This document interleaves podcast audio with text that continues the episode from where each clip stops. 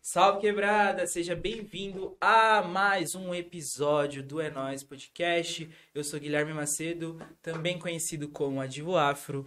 Do meu lado aqui teve substituição só de Substituição. poltrona, de cadeira. troca. teve- É, Teve, aí está Sassá. Na outra ponta a gente tem ali de lateral direito Rodrigo Adão. Salve. E de ponta direita hoje nosso convidado Acácio. Salve, salve, é um prazer aqui estar com vocês. E De obrigado boa. pelo convite aí. Que isso, Acácio que é produtor, é percussionista, educador e o que mais, Acácio? Bonito, né? Tô brincando. E feio nunca. e Leonino. Leonino. Leonino, pelo... é, a gente tava trocando uma ideia aqui antes de, de começar sobre signos. A Cássia falou que é leonino e ele provou que ele é leonino. Leonino. E antes de, de começar o, o papo, é, eu vou dar alguns recadinhos. A, o É Nóis Podcast é gravado pela Crio Produções. Então, se você quiser gravar o seu podcast, seu videocast, é só entrar ali em contato com a Crio Produções e a rapaziada vai te atender daquele jeitão e vai fazer o seu podcast acontecer. E nós estamos aqui, essa sala dentro de um prédio sensacional de produções e eventos, que é a Estilos Produções e Eventos, como eu falei. Então, se você é de comissão de formatura, seja de faculdade, seja de colégio, ensino fundamental e quer fazer a sua formatura dos sonhos, só tem uma empresa para você fazer isso, que é a Estilos. Não adianta procurar de concorrência, a concorrência não está nem perto deles, então vai de estilos. E só mais um avisinho aqui, é, você que está assistindo esse vídeo, aqui em cima aqui, ó, vai ter um avisinho, você consegue se inscrever tanto no nosso canal como no canal de cortes e aqui embaixo também vai ter um, um, botão, um botão para você se inscrever no nosso canal. Então, você que já chegou até esse momento do vídeo, pô, só apertar, é rapidinho, é 5 segundos. E vem de like também. E vem dar aquele likeão. Curte, comenta, jeito, compartilha. O resto vocês já sabem. É Exatamente. lindo, maravilhoso. E aí, Acácio, você de Paraisópolis chegou suave aqui no, no Tatuapé? Pô, cheguei suavão, cara. São Paulo tá voltando aquele trânsito, né? Então, deu, deu pra, pra chegar rápido aqui. Menos de uma hora, apesar de ser uma O extremo, né? extremidade, Deslocamento grande. então, É, Pô, é, e é uma distância boa mesmo. é uma distância boa, É cara. uma distância boa mesmo. Mano, eu te. Pra vocês que não sabem quando- onde eu conheci a Cássio. Conheci a Cássio ano passado. E a primeira, primeira vez que a gente se encontrou, eu tava num perrengue da porra lá em Parasópolis, porque eu tava com o ninho que eu tinha. Nossa. E o Uno tava muito zoado, tava fraco, o Uno tava muito fraco. Eu lembro, cara. E, e o Uno, qual que é a rua lá das Casas Bahia? Porque foi lá, não foi, né? Foi, a gente, se, a gente marcou na- nas Casas do Bahia, aí a gente meio que se perdeu um do outro, né? É, a gente tava com. Até com um amigo do produtor, que é o Zal, que o Zaco tava em outro carro. E isso a Tati também, A né? Tati, Tati Jaime. tal. E aí eu cheguei até as Casas Bahia, putz, eles não estão mais lá. Eu falei, caraca, fudeu, mano. Agora eu tenho que ir atrás dele. Aí tentei ligar, Tati, meu, eu tô, não tô com ela, mas eu vou te passar o número dela. Aí fiquei falando com a Késia. Não. Caramba. foi desespero. Mano, Gente. pensa assim, porque, tipo, acho que era, um- era bem antes, assim, das Casas Bahia. Eu tava subindo a rua e o Uno não. Mano, o Uno. Não tava afim. Ele falou, mano, É o ladeirão, não, é não vou. Não vou. Não vou subir, não vou. Vou cansar. E, mano, foi, foi, foi um desespero. Mano, foi um desespero. Mas aí eu consegui subir, parei onde tava tendo uma feira. E isso aí, é dia de feira, cara, é lotado. Dia de né? feira. E aí, tipo, era uma rua que só o Uno. Só tinha um Uno que conseguia passar. Subir moto, descer moto. Carro não Super vinha. estreito. Então a rapaziada tava tipo, e aí, caralho, não vai? E eu tava tipo, pelo amor de Deus. Pelo amor de Deus. E aí. Parece que Deus empurrou o Uno, porque o motor dele não foi, mano. O motor, mano, não, Não foi queria. o motor, não foi o motor. Não, só de eu entrar no carro, cara, magrela assim, o carro... O carro já tava, meu Deus, não, desce, desce, desce. E aí a gente depois teve que dar uma volta da porra, deixei o carro lá embaixo, falei, mano, não tem como subir. tem como subir, é. E aí a gente a gente foi a pé e foi a primeira vez que eu pisei em Paraisópolis, eu acho. Vocês conheceram a laje aquele dia, né? Conheci a laje, Laje, mano. bistrô. Como co- conta aí um pouco dessa, porque é um bagulho sensacional. A gente chegou lá, tipo, tomando uma cervejinha, tal, Tipo, Isso. tava sol, tava um dia lindo, tava tava, caralho. muito bonito aquele dia. Conta qual que é dessa laje. Então, essa laje que a gente se encontrou é onde a gente se encontra, né? É, alguns moradores da comunidade, os artistas, a gente faz uma reunião lá. E é o Bistrô das Mãos de Maria, que é uma iniciativa da Elisandra e da Juliana. E elas promovem o bistrô, elas dão aula de culinária, elas dão aula de empreendedorismo feminino.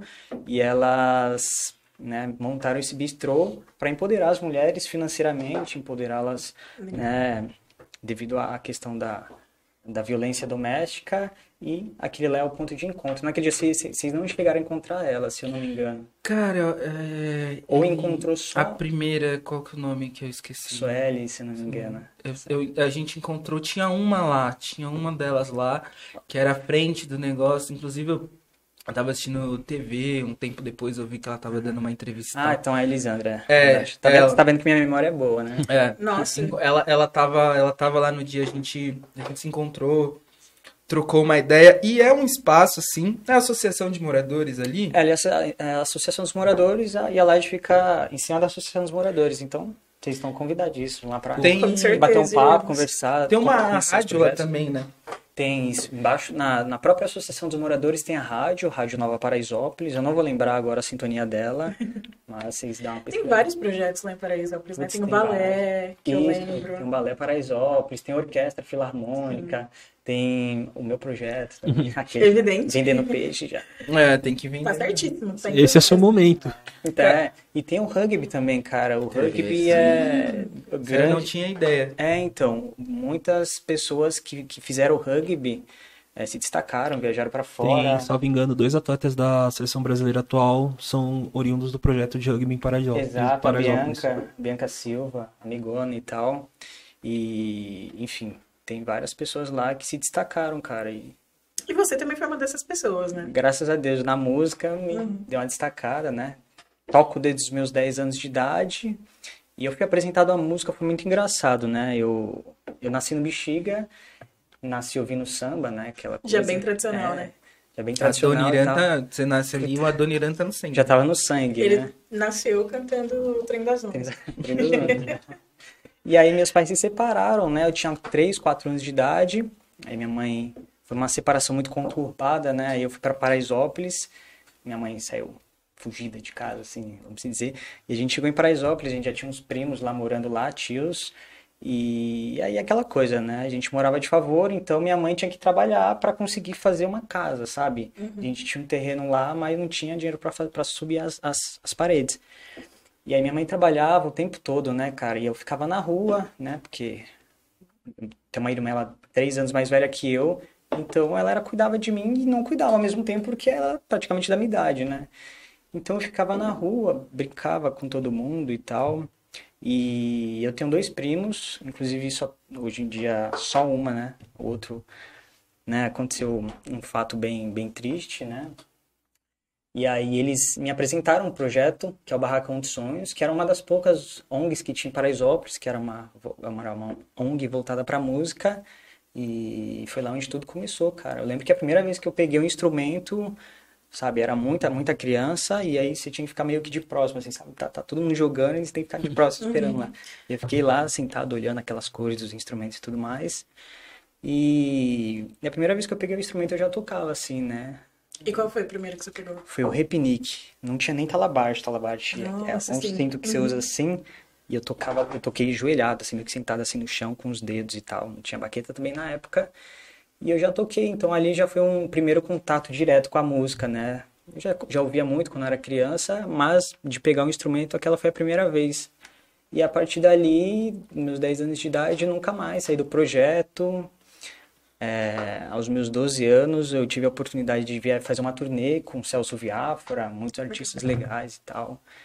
E, enfim, foi graças a esse projeto, né? Senão eu tava na rua. Né? Então, me abrigou. O projeto foi um acolhimento na minha vida. E, enfim, por isso que é muito importante projetos sociais em comunidades, né?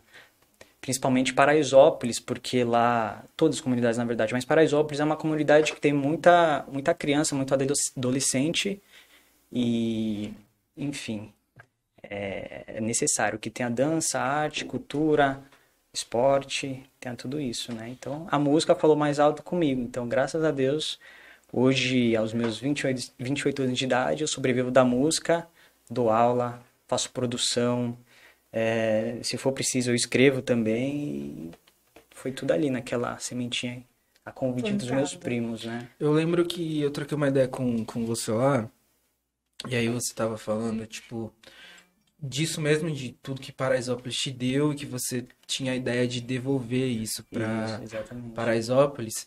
E, mano, o que que Paraisópolis representa pra você, tá ligado? Tipo, o que que é Paraisópolis pra cá, tá ligado? Cara, Pa- Paraisópolis, eu, eu nasci no, no centro da cidade, né, no Bexiga, porém, Paraisópolis é, para mim é, é como se eu tivesse nascido lá. Eu amo muito Paraisópolis. E, e lá foi onde eu conheci tudo isso, né? Eu tive muitas oportunidades. Então, Paraisópolis para mim é um, é um local onde eu pude desenvolver a minha meu ser humano, é, ser cidadão e aprender muitas coisas no dia a dia. Passamos muitos perrengues, então é, então isso foi foi para Paraisópolis é tudo para mim, cara. Então atualmente eu tenho um projeto lá, né, que é o Unidos de Paraisópolis e surgiu exatamente dessa desse questionamento que você falou, né? Eu tive muitas oportunidades na minha vida e chegou um momento que eu, porra, tava prestando faculdade graças à, à orquestra, né, que eu tive aula na orquestra a partir dos meus 18 anos e, e eu falei, porra, eu recebi tanto, né? Para onde, da onde que eu vou Vou dar? Eu me sentia né? vazio, sabe? Falei, pô, só tô recebendo, recebendo. O que que eu vou dar? E aí falei, porra, vou montar uma escola de samba aqui, né? E aí montei a Unidos de Paraisópolis. Quem não conhece, vai lá no Instagram, no Facebook, Unidos de Paraisópolis. E a ideia da Unidos de Paraisópolis é, é que tem aulas de samba, porém, é, o Brasil é muito grande, cara, então a gente precisa conhecer outras culturas, né? Sim. Então, no Nordeste a gente tem maracatu, frevo, baião, coco, chachado. Norte a gente tem bois de todos os tipos. Tem... O Brasil é muito rico. Então eu falei, pô, além do samba, vamos fazer música brasileira, né? E aí meio que remodelei no meio do caminho assim, falei, pô, além do samba, vamos fazer outras coisas também. E atualmente eu tenho ajuda de pessoas que são muito mais capacitadas, né? São professores da, da, da faculdade que compraram a, compraram a ideia, né? Que é o Vinícius Barros. E, enfim, estamos aí caminhando, né? Legal. E hoje vocês dão aula para adulto, para criança. Eu, eu lembro que é a partir de 7 ou 6 anos, né? Isso, a partir de seis anos, Legal. né? Aos sábados, a gente dá aula no contraturno escolar, né? Porque quando a criança não está na escola, de repente, o que, que ela pode fazer, o que, que ela não está fazendo. Para não estar na rua. Para não estar na né? rua, exatamente. Então a gente trabalha aos finais de semana e a partir dos seis anos de idade, que é aos sábados, e domingo é para os mais velhos, adultos, que aí é sambão, a gente sai na rua, desfile em Paraisópolis. Ah, Agora não, por delícia. causa da pandemia, né? Mas Saudades. saudades. Como tá o projeto, mano? Como, como que tá rodando esse projeto? Tem muita criança? Tem, tem quantas crianças? Tipo, como, como que tá rodando esse projeto? Atualmente a gente tem 57 inscritos, né, entre crianças e adolescentes. É, a gente não está tendo aula presencial, a gente está tendo aula online, né? Então, no início das aulas eu tinha muita dificuldade de dar aula via Zoom, inter- é, essas plataformas Aula remota. remotas, Não, até porque para sincronizar. É, né? então. difícil. Para Ainda você mais música aqui. Exato, é, então. E vinha aquele delay e tudo mais. Então eu falei, pô, acho que eu vou mudar, então eu vou gravar, colocar no YouTube, e aí eles olham, quem quiser voltar, Pode ir acompanhando com acompanha calma. de novo. é. Então meio que fiz essa. E a gente tem trabalhado assim durante a... essa pandemia inteira, né? Como faz pro, pra ingressar na Unidos de Paraisópolis? Cara, só ir, velho. Só tá Só lá. Então, só ir, vem. fazer a ficha de inscrição, pegar o instrumento, né? E agora a gente tem uma quantidade bacana de instrumentos, né? Mas Legal. o projeto ele surgiu somente com a minha falta de lucidez, porque se eu soubesse que era tanta, tanta loucura e tanta dificuldade assim, eu não sei, cara. Mas foi foda, porque não tinha instrumento projeto. E eu tinha os meus instrumentos em casa, né? Tem bastante instrumento de percussão. né? Eu falei, ah, vou montar com os meus mesmos, né?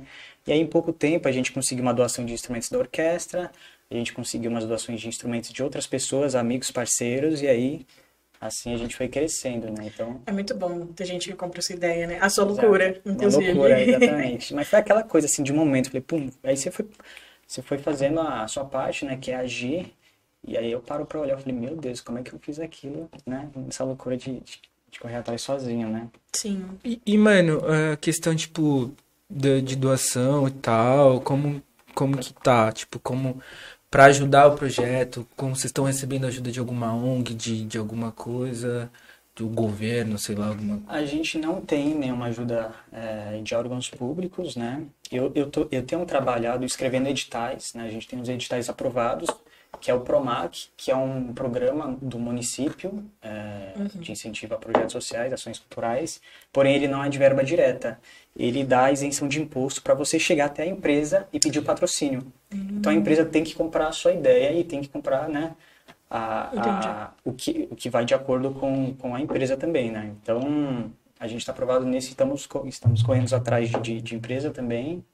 E, enquanto isso não, não, não, não chega, eu vou trabalhando com crowdfunding, vou falando com amigos e tal. Nessa pandemia, a gente teve muitas famílias que tavam, estão desempregadas, então eu fiz algumas ações também para distribuição de cestas básicas, de alimentos. A gente teve alguma algumas ajudas de alguns parceiros e tem sido assim, né, ultimamente, para poder manter o projeto. Mano, eu acho foda. A... Troquei. tro- tro- A ideia que eu troquei com você lá aquele dia em Paraisópolis, eu falei, caralho, a Cássia é um maluco foda, tá ligado? Tipo, Nada, pô. o projeto e tal. Ele tá fazendo modéstia agora, né? É. Agora não tá parecendo leonino. É que tá do outro lado, porra, cara foda, né? Eu sei, gente. Não, sei. mas papo reto. Eu. Eu troquei, mano. A gente não nem chegou a trocar muita ideia e tal. A gente trocou mais porque quando tava tendo o pessoal tirando fotos A gente nós tava mais que quer e tal, aí nós, pô, trocou, trocou uma ideia e tal. Mas não, não foi muita ideia, mas só o pouco de ideia que a gente trocou. Já foi tipo, caralho, maluco. É, cara. É tipo, mesmo você nascendo no, no, no Bexiga, você é cria de Paraisópolis. Eu né, queria, cara. Eu, eu sempre me identifiquei com Paraisópolis, né? Apesar de uma coisa que eu gosto de frisar bastante. Eu sou tenho dois privilégios. Eu sou branco e eu sou homem, entendeu? Então, eu não sinto muito na pele que uma, um morador às vezes passa, né? Isso eu falo porque eu moro lá desde os meus 4, 5 anos de idade. Então, teve situações que voltando, aquela coisa de, de voltar da escola e tal, e tava tendo ações policiais, e de repente você tá com seus amigos, eu era o único branco, e de repente todo mundo era parado, te liberaram, no meu caso, né, e os caras estavam lá tomando enquadro, tá ligado? Então, eu sou privilegiado, né, por ser branco, por ser homem. Você falando de ação policial e, mano, o seu ponto de vista do baile da 17, que é na rua ali, praticamente, na sua rua, Na quase, rua. na sua rua, e sobre a chacina, que aquilo foi uma chacina da polícia. Sim. Foi, né? Foram 19 pessoas, salvo engano, foram 19, 19 vidas que Foram, foram... foram, foram nove. Nove? Ah, É. errei, errei muito. Você- Por faz 10. isso. Não, é, não, mas eu é. tô com 19 porque 19 foi de 2007 no, no Complexo do Alemão do PAN do Sim. Lula, que eu tava estudando isso. Mas Sim. Então, é, a- aquilo não é um caso, né? Não é isolado, Não é né? isolado, não, cara. Sempre existiu aquilo, né? Eu já vi muita corriqueiro. É, eu moro numa viela e aí essa viela entra a polícia, os caras, mano, tem toda essa opressão, né, o tempo todo. É diferente uma Paraisópolis, para quem não conhece, a gente fica no miolo do Morumbi, né? A mão de obra de Paraisópolis é a mão de obra que trabalha na casa dos, dos grandes empresários, dos grandes prédios, grandes condomínios, grandes mansões do Morumbi. Então a gente tá tudo ali em Paraisópolis. Mas o tratamento que é, que é ali feito na Giovanni Gronchi, é, se atravessou a rua é um tratamento diferente para o morador de Paraisópolis, entendeu? E, e a mídia sensa- sensacionalista ela reforça isso, né? Porque não é, Paraisópolis não é isso, e eu aposto que quem for lá em qualquer outra comunidade, eles vão perceber que Paraisópolis não é isso, né? E eu falo isso com propriedade, porque eu sei que é Vivência, vivência. vivência. é. E a questão do baile, né, voltando à sua pergunta, é, foi uma chacina, assim, né? O baile é enorme lá, então a polícia entra com entra tacando o pau mesmo, né? Assim. Então isso é uma questão de do poder público rever, né, esse tipo de ação, esse tipo de tratamento dentro das comunidades, né? Teve o acontecimento também no Rio há pouco tempo. Enfim, é bem complicado, né? Porque quem sofre são, você vê, todos, er- todos eram jovens, é, nenhum era de Paraisópolis, porque quem é morador sabe as vielas que, que tem saída e que não tem saída, então eles entraram numa viela que não tinha saída, então, né, encurralou ali, não tinha, não tinha pra onde correr. E todos morreram, enfim, né? Então, mas isso não é um, ca- um fato isolado, não. Isso é. É, o- é- na verdade, eu não. recorrente. Tipo, o Estado ele faz isso propositalmente. Eu não sei nem se é uma questão do Estado rever essas ações, porque essas, as- tipo, rever É como se fosse. é, né? Rever como se fosse um erro, rever como, tipo, hum, Já tá Porra, mais que né? Pra que né? revisar algo que É. pra você tá certo? meu Deus, a gente vacilou aqui, nossa, a gente matou nove pessoas, tipo, Puxando o que a gente falou em alguns episódios atrás, acho que foi inclusive no episódio do Vinão que a gente falou, isso tudo é um projeto sim. e a necropolítica ela vem pela vem pelas beiradas, digamos assim, ela não é sempre bala. Ela tem outros, outras formas também de matar. A e aí- bala perdida não tá perdida. ela tem um endereço bem certeiro, eu diria. E. Pode, não, pode Não, continuar. aproveitando que você falou um pouco dessa vivência em Paraisópolis, eu queria que você falasse um pouco mais como foi nascer e crescer lá, porque Paraisópolis retrata muito bem a desigualdade social do Brasil.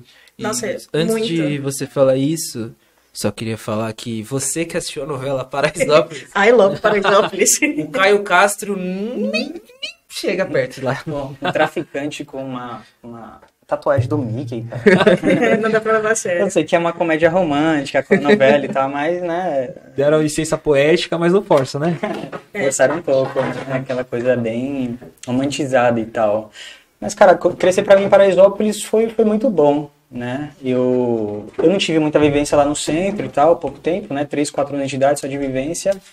Mas eu tive muitas coisas boas, cara. Desde a minha infância eu sou envolvido com, com cultura, com arte, com pessoas, né? Que a convivência é o que veio me moldando, sabe? Então, é, para mim foi foi muito bom, cara. Obviamente que a gente, né, eu não sou privilegiado no sentido financeiro. Minha mãe, uma nordestina que veio lá do Ceará, né, veio pra cá ganhar, fazer o, o tão sonhado grande, sonho grande, né, na capital, né? E É tipo o sonho americano. sonho americano, exatamente. Que é o é. êxodo. O êxodo do, do pessoal do. pra É, o êxodo do pessoal do, do Nordeste, Nordeste pra pra cá. São Paulo, é. E aí as pessoas veem- É, o êxodo rural Êxodo do rural. Nordeste pra, pra esse É que eu, eu, Paulo, eu, eu, ia, eu ia puxar o do êxodo rural, só que teve pessoas que saíram também de grandes centros de lá, então eu falei, não Sim. vou deixar no rural, vou falar de, do Nordeste. Ele não lá. queria deixar a bola pingando, era isso. Mas é, é muito dessa questão que você falou de, da vivência e de, de ter sido envolvido em muita cultura desde cedo.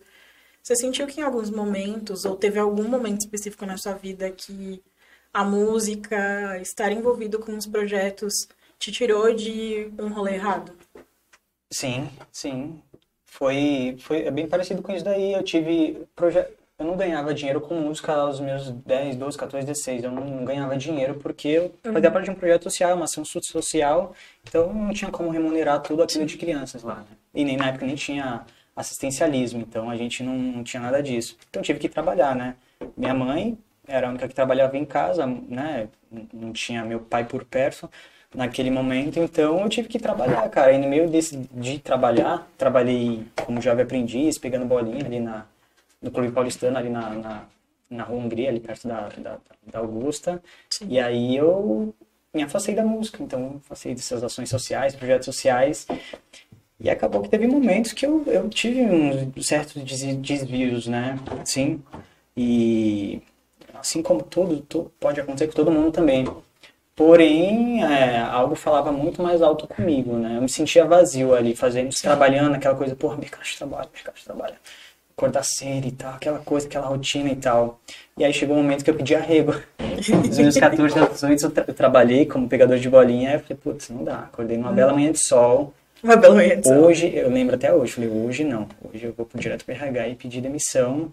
E aí foi quando surgiu a orquestra. Aos meus 18 anos surgiu a orquestra, que foi em 2009, 2016, 2000, 2009, 2010.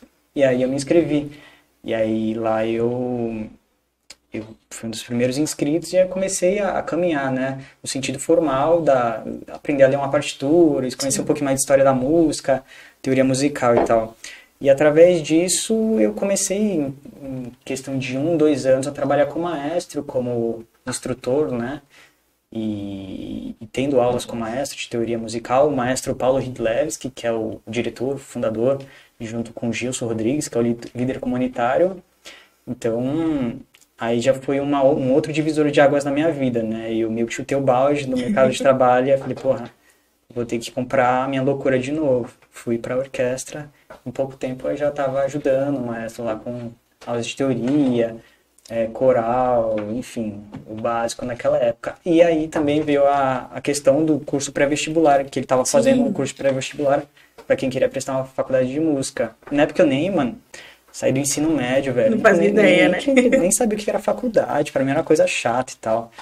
Só que aí eu tive contato, essa questão do contato, tive contato com professores que, tipo, meu, tocava na OSESP, teatro municipal, puta orquestra boa, assim. E aí eu falei, porra, acho que dá pra ganhar dinheiro nisso, cara sabe? Eu falei, porra, acho que eu vou prestar uma faculdade, tá?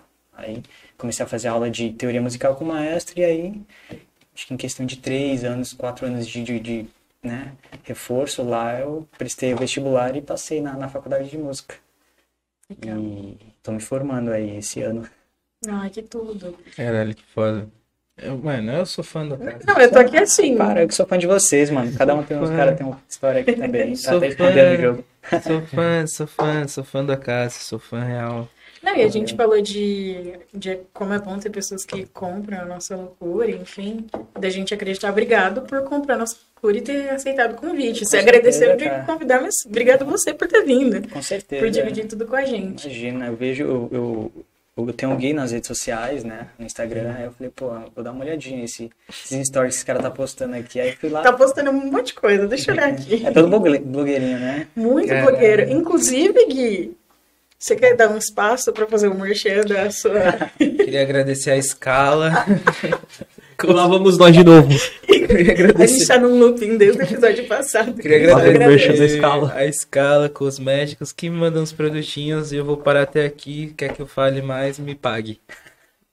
Também, né? Tá certo. Também, tá né, certo. né, tem que valorizar o passe. É Tem isso, que valorizar o E passe. Dinheiro, aquelas, né? Que é, é disso que a gente gosta, gente. Vamos, A vamos ser gente vive, na- tem que sobreviver. Você começa a ter bastante visibilidade, né? Principalmente na época da orquestra e tudo mais.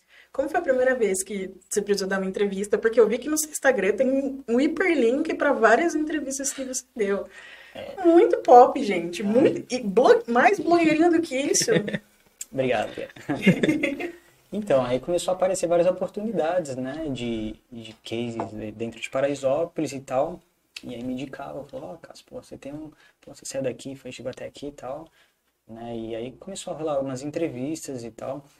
Mas uma, uma- um outro divisor de água que, de- que aconteceu na minha vida foi trabalhando na orquestra já, e aí eu trabalhava em Paraisópolis como guia, né, guia e tal. Uma palavra que eu não gosto pra dentro de favela, né? É, porque parece guia. que... Parece que a gente é um zoológico e tá E- todo mundo. É, isso. E a palavra guia me, Tinha um vídeo me traz É. isso. do traz Porta isso. dos Fundos Eu acho que era interessante muito... uma imersão, do, uma palavra Sim. imersão cultural, né? Do que. Apesar de não mudar um pouquinho, né? Mas eu, ach- eu achava muito estranho também. É. Sim. Então, tinha um vídeo do Porta dos Fundos bem antigo, que eles falavam muito sobre essa coisa das pessoas é, terem essa visibilidade de comunidades e tudo mais, de tratar exatamente como se fosse um zoológico. É. Porque, Não, é porque no Rio, você pegar. nossa, não, que no tem- Rio, gente, Safari urbano. é, Eles fazem um é safari safari- urbano. É Eu ridículo. não sei se Paraisópolis ou Heliópolis tem, eu Não. acredito que não Heliópolis tem. não tem.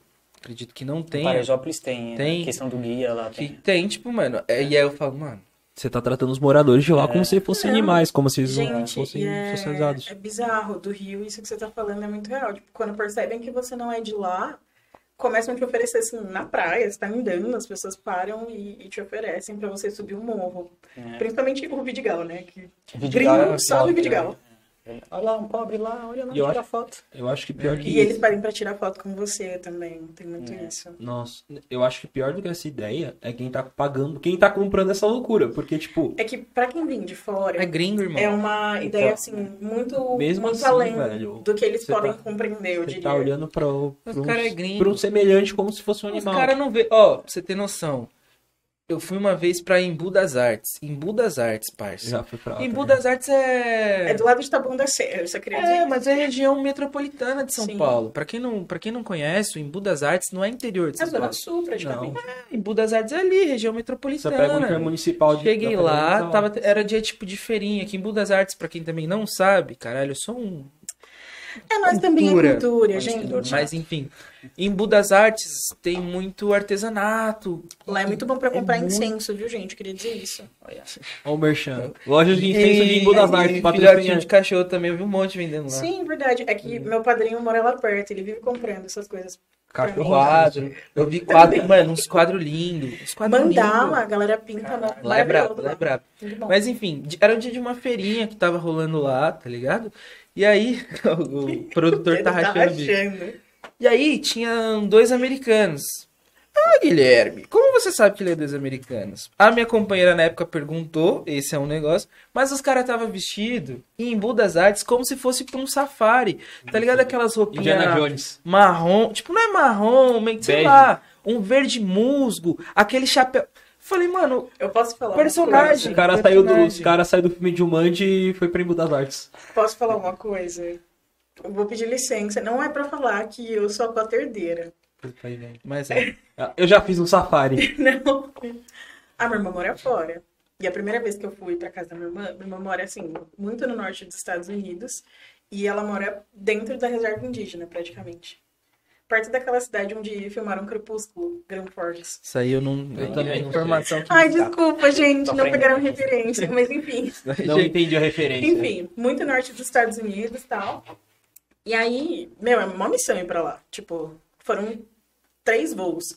E no último voo, no aeroporto, que era desse tamanho, eu era a única pessoa preta. Puta e eu tava com o cabelo trançado, eu tava de navô na época, não esqueço. E aí tinha uma menininha desse tamanho, assim. Ela veio correndo na minha direção e eu pensei, bom, não vão falar comigo, é isso, ninguém me conhece aqui, qual a probabilidade e tal. E aí ela pegou e começou a puxar meu cabelo, assim, ó. tipo aqui, assim, ó. Pendurando meu cabelo. E aí a mãe dela veio e falou assim, ai, licença, minha filha pode pôr a mão no seu cabelo, eu te pago um dólar. E aí eu fiquei Nossa, assim. mano. Caralho, um dólar. Aí eu fiquei assim. não, não pode. Pô, se 100 dólares eu deixava. foi isso? Oi? Que ano foi isso? 2018. Pô, 2018 o dólar também não tava alto assim. Não tava, não tava. Tava tão alto. Se fosse agora, eu tenho. Chorei pagando 13,40 no dólar naquela época. Mas foi muito bizarro. E aí. Agora foi, foi um comentário muito de herdeirinho. Nossa. Nossa, paguei 3,40 no dólar. Foi muito caro. Ai, dólar. Primeiro que ela sabe quanto ela tá pagando no dólar. Tipo, no momento que ela fez, que ela fez o gasto. Ai, o dólar 3,40. Não, hoje eu sei. Gente.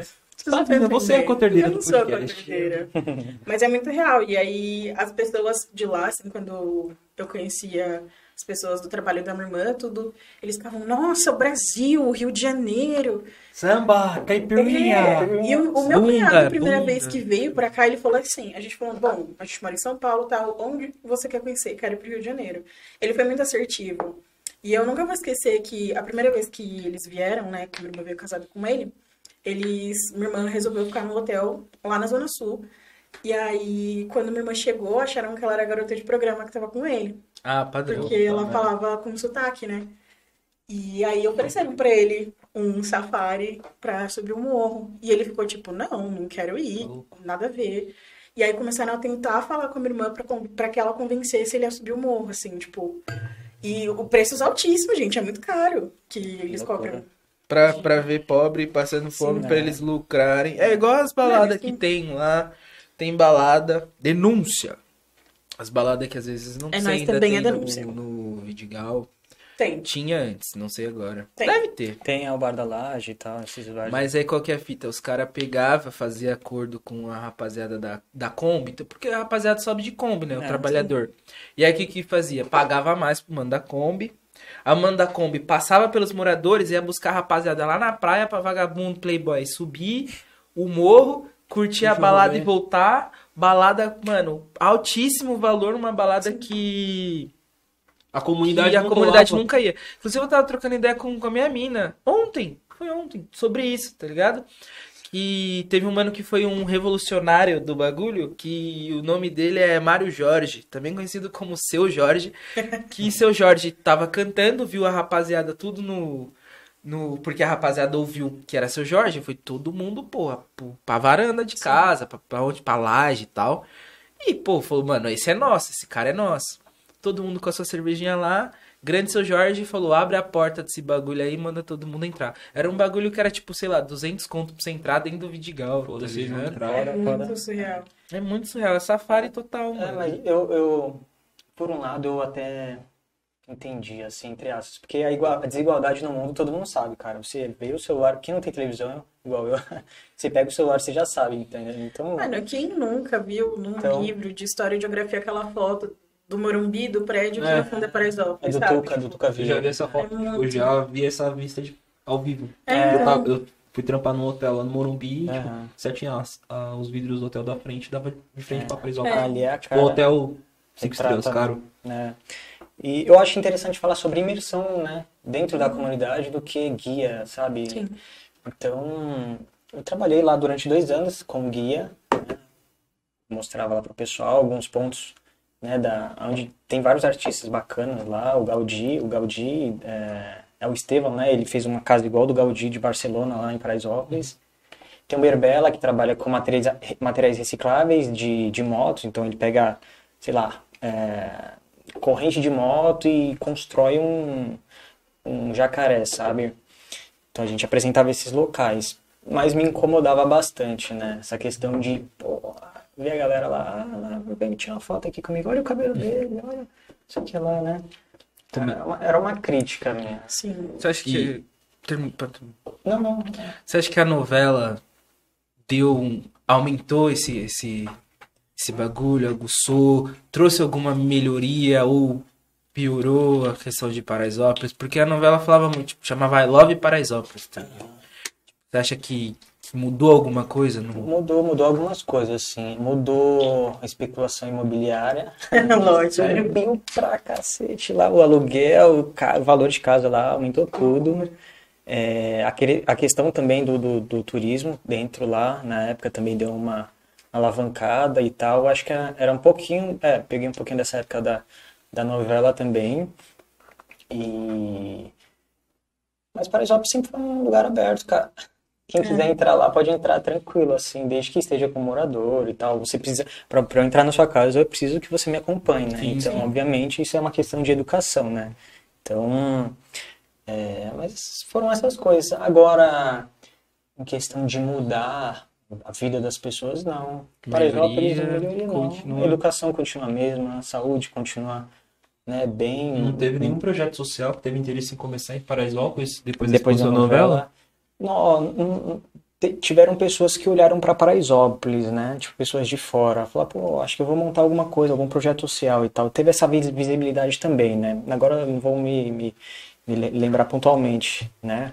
Mas teve uma visibilidade boa, assim, né? Mas não que mudou a vida das pessoas, que, que né? trouxe algo que... É, A, no- a novela resultou em algo de fato produtivo pra Paraisópolis. A E- produção foi, a especulação imobiliária Foi isso. aumentou pra caramba, cara. Se eu quiser alugar lá uma casa lá, não passa dos 700, 800 pau. E, mano, puxando um gancho, a gente comentou que quem geralmente faz é, esse tipo de turismo, turismo com várias aspas, é, É. gringo e tal. Eu lembrei que a gente tava trocando ideia lá fora e você falou que você já foi pra Holanda, mano.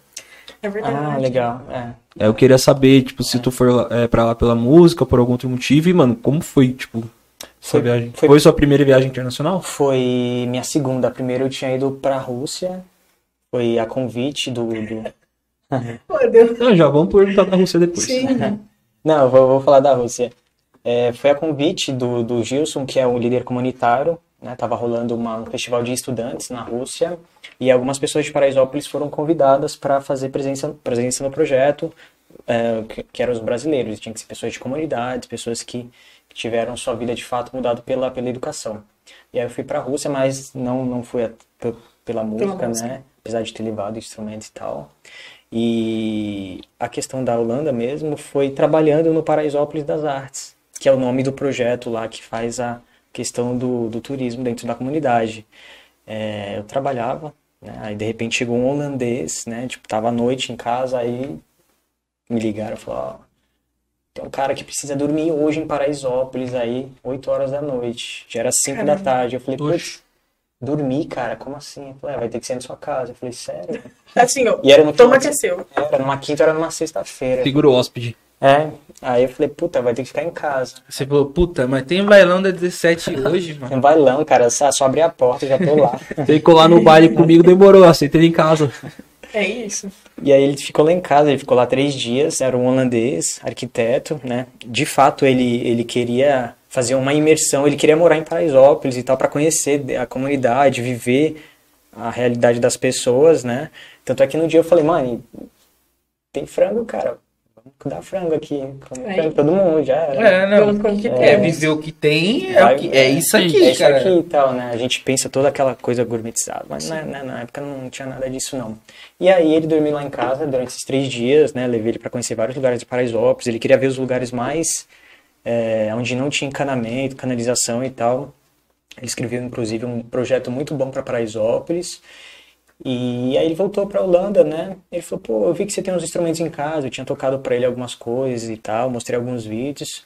E ele falou, ó, eu tenho três amigos aqui da, da Holanda, que era a cidade de Utra, e esses, esses amigos, eles têm escola de samba aqui e tal. Eu falei, nossa, sério, bacana. Eu falei, me manda um vídeo aí e tal. Eu, aí, beleza, me mandaram um vídeo, e aí eu falei, nossa, realmente é samba isso daqui? É, isso tá parecido muito com samba reggae do Rio, do Rio. Salvador, da Bahia e tal, né? Bem raiz mesmo. É, e aí eu falei, ó, se é samba de São Paulo que vocês querem tocar, é um pouco diferente. Vocês estão tocando samba reggae, que é mais voltado pro Lodumba e tal. E aí ele falou, ó, eles falaram que é samba mesmo, Brasil, é, São Paulo, Rio. Eu falei, ó, um pouquinho diferente. Ele falou, ó, manda uns vídeos aí e tal, falando inglês. Aí, putz, vai lá, eu estudar inglês. Tenta falar. Google falar- Tradutor. tradutor total, decorando, falando errado e tal. Aí gravei uns três vídeos de uns três instrumentos diferentes, mostrando algumas batidas de samba de São Paulo, né? Que é onde eu moro e tal, onde eu, é onde eu sei bastante. Bastante. Ah, não vem. Tem falsa modéstia. Gente, eu não aguento essa Não. falsa modéstia. E aí mandei pra eles, e aí fiquei um ano conversando com eles lá. Eles viram que é um pouquinho diferente, né? Eles enxergavam o Brasil é, muito, muito musicalmente muito voltado pra Bahia, mas eles queriam ser uma escola de samba mesmo, né? E aí eu fui pra lá, fiquei lá um mês na casa de um médico que é integrante da banda. Não todos não eram músicos profissionais, tipo todo era um formado em medicina, outro arquiteto, outro engenheiro. Tipo, Cara, todo mundo é formado lá, loucura. Todos holandeses? Todos holandeses, é. E, enfim, foi uma imersão cultural, uma, um aprendizado muito grande para mim, né? Eu falava muito pouco inglês, fiquei um ano estudando inglês, né? Chegou lá, eu, eu, aprendeu na marra, né? É. Chegou, desenrolou. né, eu cheguei na casa do médico lá onde eu tava morando, aí ele me apresentando, ó, aqui fica o seu quarto, aqui fica o banheiro, aqui fica a cozinha, aqui tem essa comida, você pode comer o que, que você quiser e tal. Aí eu pedi obrigado, eu falei sorry. ah, meu Deus. Eu já tô cagando no inglês aqui. Na hora que você tá lá, tá errado. É, assim, mas é você. tudo- Qual que foi a dos caras de, tipo, fala, mano, vamos. Vem pra cá. Não, não, nem é essa, tipo, da escola de samba, tá ligado? Tipo, de tocar samba. Você A cidade- chegou a, ni- a perguntar Então, pra como... teve alguma referência Meu, brasileira? Eles, eles valorizam a música brasileira pra cacete, cara. É uma coisa rico, muito né? louca, é. É uma coisa muito louca. Tem bastante brasileiro nessa cidade ou algo assim? Cara, eu, eu encontrei um cara só, que era um médico que, enfim, era da banda. Na verdade, ele era da banda, saiu, porque ele era médico, então não tinha muito tempo de se dedicar à banda. Eles se encontravam duas, três vezes por semana. Aí ele saiu e ele foi só me recepcionar. Então, não tinha nenhum brasileiro lá. E foi muito louco, cara, porque foi um choque, assim. Eu falei, pô, os caras conhecem tal artista, tal, eles conhecem isso e aquilo e tal. E no Brasil não. E a gente brasileira, a gente não conhece muita coisa, a gente só pensa, sei lá, música dos Estados Unidos e tal. Falei, porra, mano, foi um choque pra mim. E foi uma coisa também que falou, porra, mano, eu tenho que enfatizar isso no projeto. Música brasileira, samba, maracatu, freio, chachado, baiano. Que ano que você foi? Eu fui em 2018. E você ficou quanto tempo lá? Eu fiquei um mês. Um mês. Voltaria pra Holanda? Ah, na Holanda. Porra. É, fiquei um mês isso aí, né? Voltar pra lá. Sério? É que, assim, eu- falando assim, brincando assim, eu não sei se eu voltaria, né? Porque acho que eu tenho alguma coisa a cumprir aqui ainda. Mas é um local muito agradável, assim, confortável, vamos se dizer. Não, mas eu, eu falo de, de voltar de, tipo, mano, Passear, assim. vou dar um, Ah, um sim, lá e... Com certeza, cara, com certeza. Tocar um samba aqui que agora eles sabem que é samba. É, Samba. samba, samba, samba. E a cidade, que Voltaria. você, a cidade que você ficou era bem próxima a Amsterdã, né? Ela ficava uns 20, 30 minutos de, de, de trem De Amsterdã. de Amsterdã. Vocês chegaram a se deslocar até Amsterdã pra tocar, pra ensaiar, pra conhecer pessoas de lá que tinham interesse no projeto também? Ou foi algo bem restrito à cidade que você ficou? Foi algo bem restrito mesmo, porque eles pagaram tudo, né? Eles pagaram minha passagem, a estadia, os dias que eu trabalhava lá, eu trabalhava três dias na semana, ficava o restante andando pela cidade. Falei, mano, eu vou me perder aqui, não quero nem saber. E então eles eles queriam uma coisa bem bem exclusiva, né? E foram três bandas. Vou ver se eu lembro aqui. É uma, uma das bandas o nome era Samba Abacaxi, mistura de samba com abacaxi. Abacaxi. Uma era Samba Sabor, Samba Sabor e outra era Boom, Boom, Bombastic. Essa daí já fugiu um pouquinho. Já fugi um pouquinho. É. Então, então, inglês. português.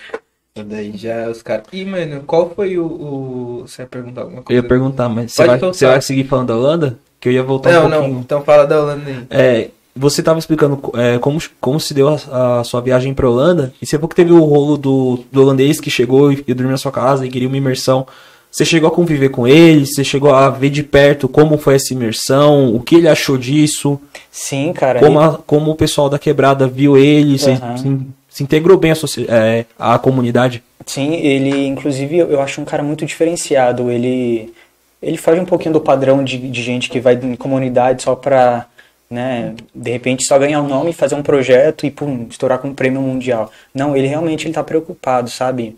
E lá na Holanda eu tive a oportunidade de conhecer a família dele, ele também, e, e direto a gente troca mensagem, ele pergunta como é que tá Paraisópolis, a questão da canalização, a questão disso e daquilo, né? Ele era arquiteto, né, que você comentou. Isso é. E tanto é que as pessoas que querem ele, no, no, no caso, as pessoas né, que querem fazer algum projeto de lá, é meio que limitado, porque a pessoa consegue fazer um puta projeto bonito, sustentável, mas precisa da prefeitura para aprovar, precisa do estado, precisa. Então, a pessoa só faz, às vezes porque não sai do papel, é difícil. Ainda né? mais que a prefeitura tem um olhar tão crítico, é tão clínico em relação a Então, ajudar Paraisópolis, né? Exato, é, e era uma, e é, tipo, às vezes são coisas que é bancada por ele, sabe? Tipo, não vai ter dinheiro público nenhum. né? E mesmo uma- assim, é- eles não querem. Porque era interessante, né, gente? não é interessante, exatamente. Então, ele tem outros projetos, acho que é no Peru, ele tem uns projetos sustentáveis de solução mesmo para comunidades carentes, sabe? Então, é um cara diferenciado. O nome dele é Cria. Cria. Cria? Moleque é cria. Cria, cria, Moleque cria. cria filho. com K. Cria. Isso Cria é com K. Cria com K, parente de Carol. Não, Não. Né? Mas o sobrenome é o mesmo. cria Não. com K. Caralho. Eu tava Ai, esperando gente, ver alguma piada tosca dele hoje. reduzir, né? Eu falei, já me arrependi. É, a gente não pode dar espaço, porque ele realmente não deixa a bola pingando. Nossa, eu achei. Tá, tá bom. É ataque? Se me atacar, eu vou atacar. E, mano, você falou dos países que você foi. Eu queria saber se, tipo, se teve um país mais doidão que você foi. Tipo, mano, algum bagulho mais absurdo que você viu. Falou, mano, que Foi. isso? No Brasil, esse bagulho, tipo, tanto. Foi a Rússia, a gente entrou ilegal lá, cara. E? Eu adoro essas histórias, vai. Não, eu contei a parte bonita, né? Sim. Romântica, assim e tal. Mas, Pode contar outra parte mas aqui. Pra mim, a, a versão do editor. Para esse festival que a gente foi, a gente tinha que fazer um cadastro na internet. E realmente esse cadastro tinha sido feito, né? A gente estava em, em quatro ou cinco pessoas. Beleza, todo mundo satisfeito e tal, né? Conseguimos ir e tal. E chegou lá, né, no, no aeroporto, era um festival de estudantes, então já tinha tipo uma Copa do Mundo, então já tinha uma galera certa para ficar com, com as pessoas.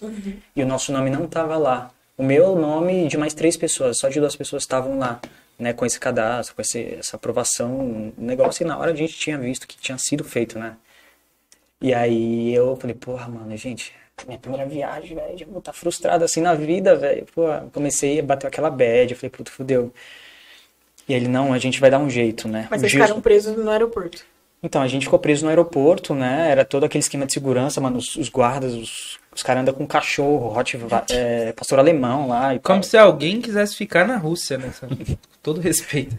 Não, é foda. É foda. Olha o cancelamento vindo. É, já Comentários, comentários em russo do, Próximo. do próximo episódio. Não, o, pis- o episódio anterior já era pra ser cancelado. Se eu ainda não fui. Mas com todo Já tá respeito, cancelado, já tá todo- cancelado. Com todo respeito. Com todo respeito. E aí, beleza, né, mano? Aí a gente, né, aquela, aquele jargão, pô, a gente é brasileiro, a gente vai conseguir. Aí tinha um, menino que era adolescente, ele trabalhava como voluntário no, no, nesse festival. E aí a gente foi lá, chamou ele de canto e tal, falou, mano, trocar ideia e tal. Ó, essa, essa camiseta do Brasil é sua, viu? ele falou, isso aqui é lá e tal. Enfim, Essa camiseta aqui é Conseguimos sair do aeroporto, entrar na van e ir pra Sochi, que era onde foi as Olimpíadas. E a gente ficou na. onde foi o alojamento do, do, do- da- das Olimpíadas de Sochi, né? E, mas a gente não tinha. A gente poderia ser deportado, né? E ser preso, aliás, porque a gente já tinha inf- é, cometido uma infração. Entrou legalmente na Rússia. Ele entrou ilegalmente. A gente ficou lá três semanas, Mano, Gente, eles ficaram muito. né? Aí a gente não Não, conseguiu. já que tá fazendo É. merda, É, então. Bora. É. inteiro. E a gente não conseguiu participar efetivamente dos festivais, dos encontros e tal, porque a gente tinha que se esconder. então a gente, sei lá, a gente não podia ficar muito em público. A gente ficava porque era muita gente, porém a gente sabia que poderia ter alguém at- atrás da gente, né? E, enfim, e esse amigo nosso, ele tem um contato do, do da, da Rússia aqui no Brasil. E ele ligou pro cara, falou, ó, a gente tá com esse problema e tal. Aí o cara, não, eu vou resolver. E aí ele ligou pra mulher que estava responsável por esse evento, o nome dela era Maria, eu lembro o nome dela até hoje, Mó Carrasco.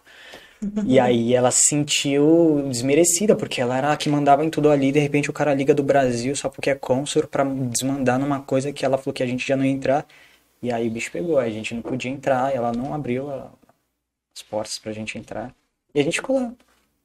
Durante essas três semanas. E ela achou que vocês estavam. Aqui. É, ela Tinha nem, deportado. É, eu nem sei se ela foi atrás pra saber se a gente tinha ido ainda voltar. bem que não foi, Mas então. ela não viu mais a gente. Mano, como que é a Rússia? Tipo, você ficou uma cota lá, qual que- como que é a Rússia? tá? Cara, a Rússia é, é um país, um país muito estranho assim, né? As pessoas, calor humano, eles, os homens principalmente, né? São bem, você não tem aquela proximidade e tal para poder se cumprimentar. E eles dizem, eu perguntava bastante, né? Porque eu era um cara bem mais politizado do que sou hoje, eu tinha muito mais interesse, assim, de, de engajamento e tal, até porque era com os estudantes, então todo mundo É, você era mais novo também. né? mais novo também. É, Tinha mais tinha, tinha mais, energia. mais, mais, mais disposição mais- esse tipo de abordagem. mais energia, exatamente. E aí eu perguntava e tal, muita gente criticava o Putin, né, pelo fato dele estar muito tempo lá e pelo fato de algumas coisas terem acontecido com outros presidentes, de um dia pro outro o cara aparecia doente. É, o, o Putin era agente da KGB, né, gente? É, A então. Rússia, a Rússia dá aulas de envenenamento. Porra, então. Então muita gente criticava, né? Tipo, eu sentia que muitos não gostavam e tal. Mas eles não, eles não tinham muita. Eles não se sentiam muita vontade de falar. Mas algumas pessoas falavam, né? Então. é, Mas é um pouco mais diferente que o Brasil, né? Um pouco mais organizado, algumas coisas e tal. Uma a cidade é inteira, por causa do comunismo, ela é inteira. Ela não tem aqueles grandes prédios altos, né? Eles veem essa Nivela, coisa ela é toda nivelada. nivelada, exatamente. E uma dúvida, referente ao tratamento dos russos com você por ser brasileiro, você sentiu um choque muito grande, uma diferença de tratamento? Se sentiu hostilizado em algum momento? Porque a gente sabe que Sim, alguns- sim. algumas localidades da Rússia têm essa, esse Sim. preconceito, principalmente com o latino-americano. É, tem, tem bastante. Eles sexualizam muito. A gente tinha duas, meni duas meninas brasileiras, então eles sexualizavam bastante. Perguntavam pra gente, né, essa questão de se tinha mulher gostosa no Brasil, aquela coisa de De gringo. Visão estereotipada. é, Padrão. isso, então. E esse festival tinha muita, muita gente do Oriente, então tinha muitos indianos e tal. Então as meninas passavam mal com eles lá. Era foda. Então a gente tinha que estar sempre por perto, porque não podia.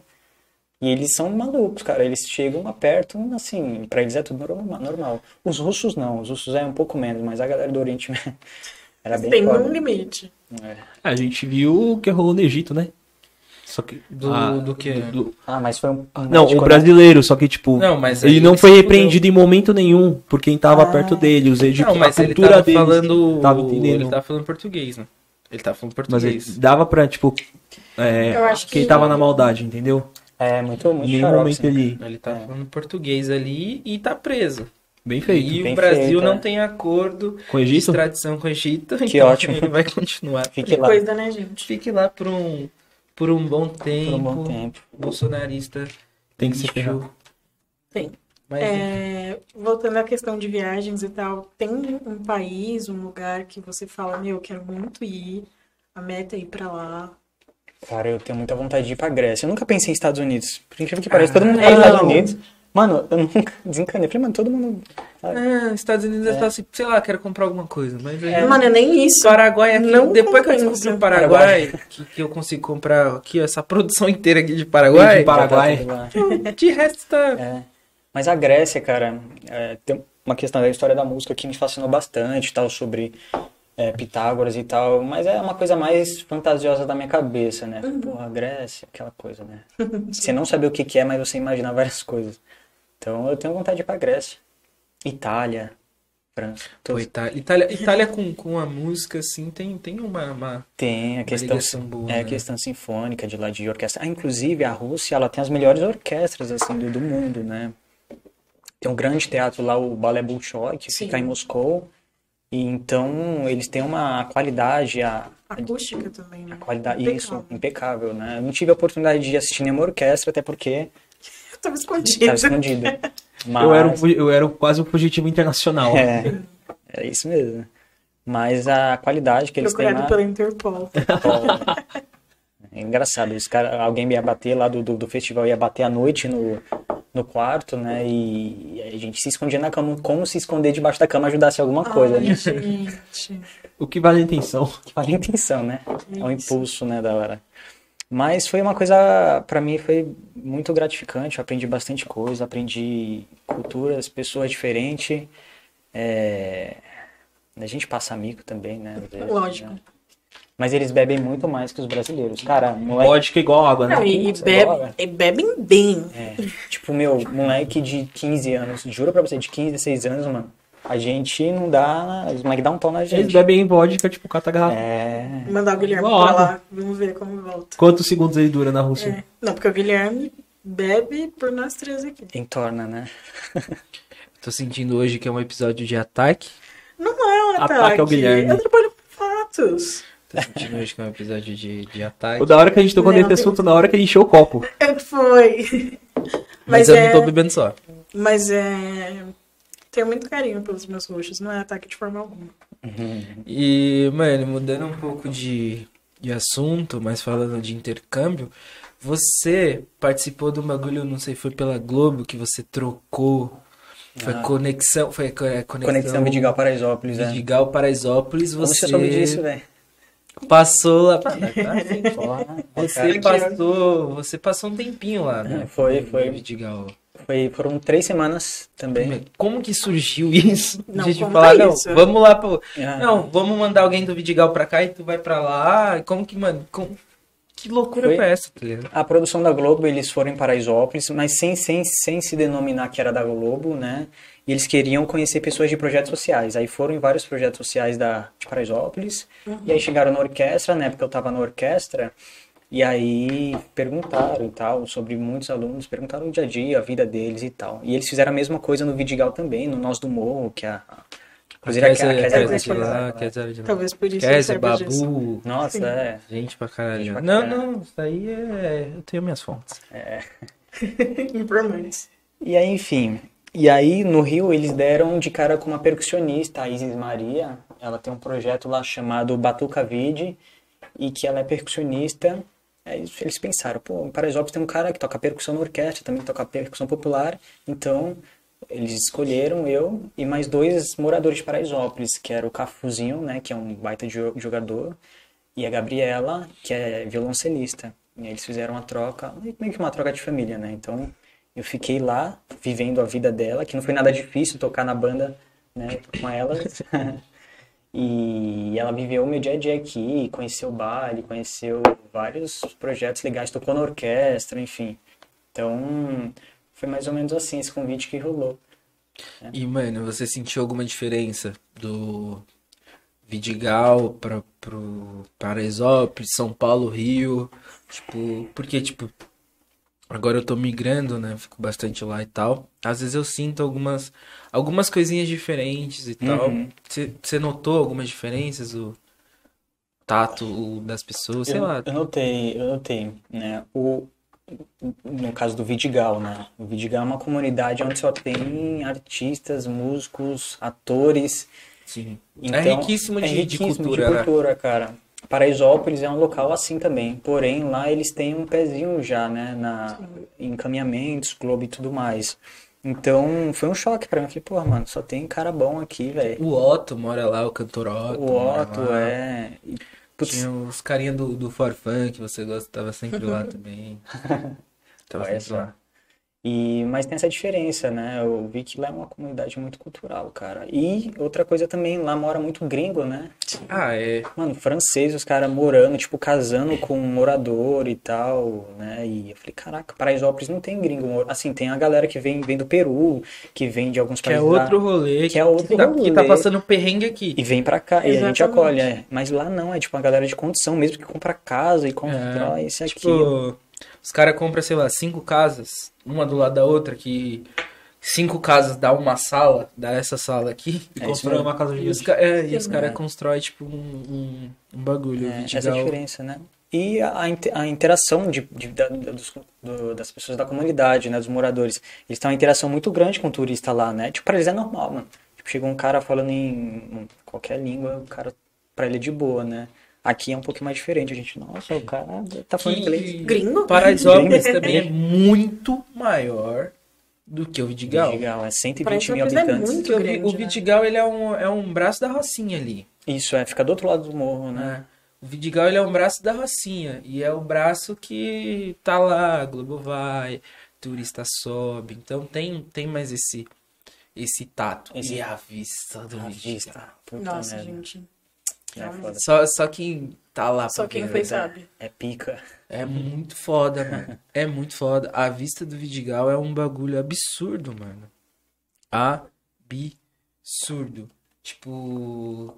Opa, Pensei que tinha recebido alguma coisa. Tipo, a vista pro mar do Vista pro mar, bagulho é. e tal. Pra onde você olha ali, cara, tem mar, mar, mar, mar. É, É Rio de Janeiro, né, gente? Não- mas não, não tem como subir carro também naquele lugar, quase sempre que é ladeira. Ah, os moradores param embaixo e É, porque. Só- na perna mesmo. É, E, mano, você passou algum. Eu vou roubar a sua a pergunta, porque ele faz essa pergunta pra todos os Nossa, Pergunta perrengue? sempre, cara. Você. É uma marca, é uma É marca do podcast. perrengue chique É uma do marca- podcast. A marca do podcast. Você é passou de algum, perrengue. algum perrengue no Rio, alguma história, tipo, que você falou, caralho, tal, tipo. eu. Não, mas eu provoquei, assim. Eu tava. Aqueles, né? Provoquei Eu um alvoroço. Não, é que a gente ficava. é, Tem, é, como é que fala? É pacificada lá, né? Pacificada. É, agora tá com um comando vermelho lá. É? Caraca, cara. Os caras tomam rocinha, tomou. Quem toma rocinha Toma do outro lado, né? Na época era pacificado e era Globo e a gente era de São Paulo e tal. Então tinha, um- tinha alguém acompanhando a gente, era um segurança, né? E aí. Só que a gente não podia fazer nada sem que eles estivessem por perto ou avisasse aquilo, né? Então. A gente meio. Tipo, tinha horas que eu meio que saía assim de perto, né? Tipo, meio, dava um migué e ia pra. Vivia. Vivia, exato. Que era o que eu. Que a gente gosta de conhecer também, né? Então. De repente, né? Mas não aconteceu nada, né? Não, mas Você é tá com morador e tal, então, mano. E, mano, fazendo uma pergunta mais é, referente à sua carreira de músico, queria saber de algum artista com quem você se apresentou, algum trabalho específico, além da viagem pra Holanda, que foi uma experiência inovadora, é, ajudar a conduzir uma escola de samba na Holanda. Tipo, quais outros trabalhos você fez? Ou com quais artistas você trabalhou? Tem vontade de trabalhar? Sim, cara, eu. Graças a Deus, eu, é, o Celso Viáfara foi um cara que, tipo, mano, o Celso Viáfara, inclusive, dei uma olhadinha nas músicas, que o cara é um gênio, assim, é um Chico Buarque que. Eu comparo ele com o Chico Buarque. Ele é um cara que eu pude ter muito contato. O cara tem umas puta letra boa, boa, boa. Inclusive cai em vestibular da USP, cai em vários vestibulares e tal. esse é um dos caras que eu admiro muito e que, que eu me inspirei, né? Assim, foi aquele cara que eu, puta, tava no palco, eu falei, caraca, eu quero, quero isso pra minha vida, né? E aí teve com a orquestra, teve com a Isa, que foi no evento da Pandora e tal. Tudo, né?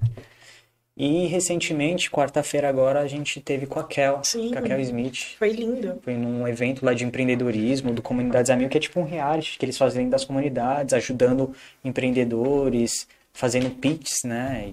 E, e ajudando com, com divulgação da marca, divulgação da, da iniciativa e tentando aliar é, empresários, empresas a, a esses é, empreendedores. E a Kel foi convidada para fazer parte desse dia da, da trilha sonora e convidou eu. E aí chamei um amigo também, o Felipe Mota, também amigo nosso lá. Mas eu, eu, eu tenho muitas inspirações, mano. Eu tenho eu tenho eu gosto muito de um do, do Milton Nascimento. Milton, Milton é, para mim é tipo Pai, Filho Espírito Santo.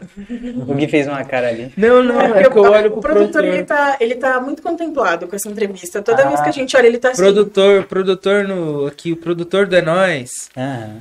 É, dependendo, a gente vai, vai vendo como que tá a entrevista pelo. Pelo- pelo É, ele é nosso não. de qualidade Eu vou, também. eu vou olhar pra você toda hora pra ver se tá, tá Porque, sendo mano, ele ali é o que. Ele que- é o nosso setor de eu, qualidade. eu vejo aqui direto. Aí Você falou Milton, eu, eu tava olhando pra você, eu vi a reação dele aqui, Sim. ó. E eu falei, vou olhar pra Ele- o, o Pedro, o feedback instantâneo. Gente, é muito on the time com o Pedro, porque ele tá assim. Se a gente faz uma pergunta nada a ver, ele. Caraca. E ele não faz um som, e a gente consegue. Ele vibra junto. né? Telepatia. Sim. Mas o Milton, cara, é um gênio, assim, é um. É um, é um, é um cara. É um, a cada um milhão, assim. É um cara fudido, fudido mesmo. Um cara que. é, não, não sei se eu me inspiro, mas eu admiro, sabe? E tem o Gil, o Gilberto Gil também, que é outro cara pica, foda. Pedro aprovou também. Passou É, no selo Pedro de qualidade. A gente teve a, a- a felicidade agora na pandemia de gravar, né, uma live que chama Inspira, né? Quem jamais te esqueceria e tal. E aí foram artistas de Paraisópolis e eles faziam uma intervenção junto com esses artistas. Então a Elza Soares, Caralho. Maria Gadu, o Gil, é, Caramba, Francis. Jaime. Então eles fizeram uma, uma interação com a gente nessa live. Eu acho que a gente não tava lá junto e tal, mas querendo ou não, a gente Já é uma baita sentiu- experiência. uma puta experiência, cara. E aí a gente, a Unidos de Paraisópolis, gravou com a Simone Soul, que é uma puta percussionista também, tipo, meu, uma pessoa queridíssima e tem uma carreira internacional já. Então a gente foi muito gratificante fazer esse som com ela. E além do, do, do Gil, tem o Chico, sabe? Mas Milton, Gil, assim, eu posso estar até pecando, esquecendo de outro cara, assim, mas são os caras que, que eu falo, porra, eu não componho letras, mas você, você ouve a letra do cara, você ouve o cara compõe a, compõe a melodia, ele faz algo que nunca foi feito, sabe? É uma coisa. Ele traz culturas de fora. Javan é outro cara, esqueci. Nossa. TK. Porra. Caramba. Ó, Olhe para o Pedro. É, tá, Também teve o selo Pedro de qualidade. Ah, valeu. Então são essas pessoas assim, né? E tem outro cara assim que eu tenho muito contato, né? Que é o Vinícius Barros, que é um professor da, da faculdade, que é quem comprou a ideia. Então ele meio que me dá uma mentoria. Falou, ó, Cássio, é o seguinte, vamos trabalhar esse ritmo essa semana, você não conhece muito bem e tal, mas eu conheço, falo, me manda. E aí ele me dá uma mentoria, ele mostra pra mim, fala, pô, vamos trabalhar assim, assim, assado. Então, é, são pessoas que eu admiro, né? Bastante, assim. Então, não sei se foi Chico Buarque que escreveu Construção. Construção música. foi- foi Foi ele mesmo? Foi. Mas aquela música é, uma, É, é, um real uma é o real. construção ali. É, é, Deus. A arte conseguiu contemplar tudo o que queria demonstrar. Eu sou, cara, eu acho que é uma da- das músicas assim que eu mais piro na letra do modo que é feito. sim. Sim. O Chico tem muito Mano. disso, né? É, o Chico é um cara. Nossa, eu sou suspeita pra falar, gosto muito. é, e, e cada vez que você ouvir a música, você. Porra, tem mais um sentido aqui, cara. Sim. E tipo, você ouve em momentos diferentes da sua vida e você consegue contemplar sentidos É, diferentes. sentidos diferentes. Aí tá tudo real agora, né? Nossa, muito. E é uma coisa que a gente tá perdendo, assim, não de artistas. Cara, a gente tem a, a rapaziada boa do trap, do rap, porra, né? Mas a, a valorização, né, mano? A gente tá regredindo, né? Atualmente. Faz uns, uns aninhos aí que a gente tá perdendo apoio, a gente tá vendo muitos artistas sendo censurados, né? De... É uma censura diferente, né? Não é uma censura claro, como claro. antes na época da ditadura, mas é uma censura, sim. E é uma censura velada. Velada, é, exatamente. Então, Fal- Falta muito apoio também, né, pra, pra rapaziada. falta Tipo, muito apoio, é. Não interessa, né, pra eles, tipo, ah, meu, que, que, que de retorno financeiro eu vou ter com um cara que vira músico, um cara que vai aprender sobre artes plásticas, o que, que o cara vai aprender sendo um ator. E Então, pra né? ele não tem sentido. a, a arte é um espaço de questionamento da política. A, a arte é um movimento político, querendo ou não. E não é interessante que a gente fale Não de é, política, não, não é é. interessante que a gente questione ou seja seres politizados, efetivamente. Então, por isso que também não tem esse incentivo. Mais uma vez, faz Exatamente. parte de um projeto muito bem estruturado, É. de que, principalmente a juventude, né, essas gerações que estão vindo aí, que elas estejam cada vez mais distantes disso. Isso mesmo, né? E eu fico preocupado, né, mano? Eu tive essa oportunidade, mas eu tenho um sobrinho, posso ter filho daqui a um tempo, então, Sobrinho deixa a gente idiota, né? é. pra caramba. Você tem sobrinho? Eu tenho dois. Olha, tem um só. Gente, com a primeira eu achei. Na verdade, eu tenho três, né? Minha irmã tem Caramba. enteada. Eu achei que.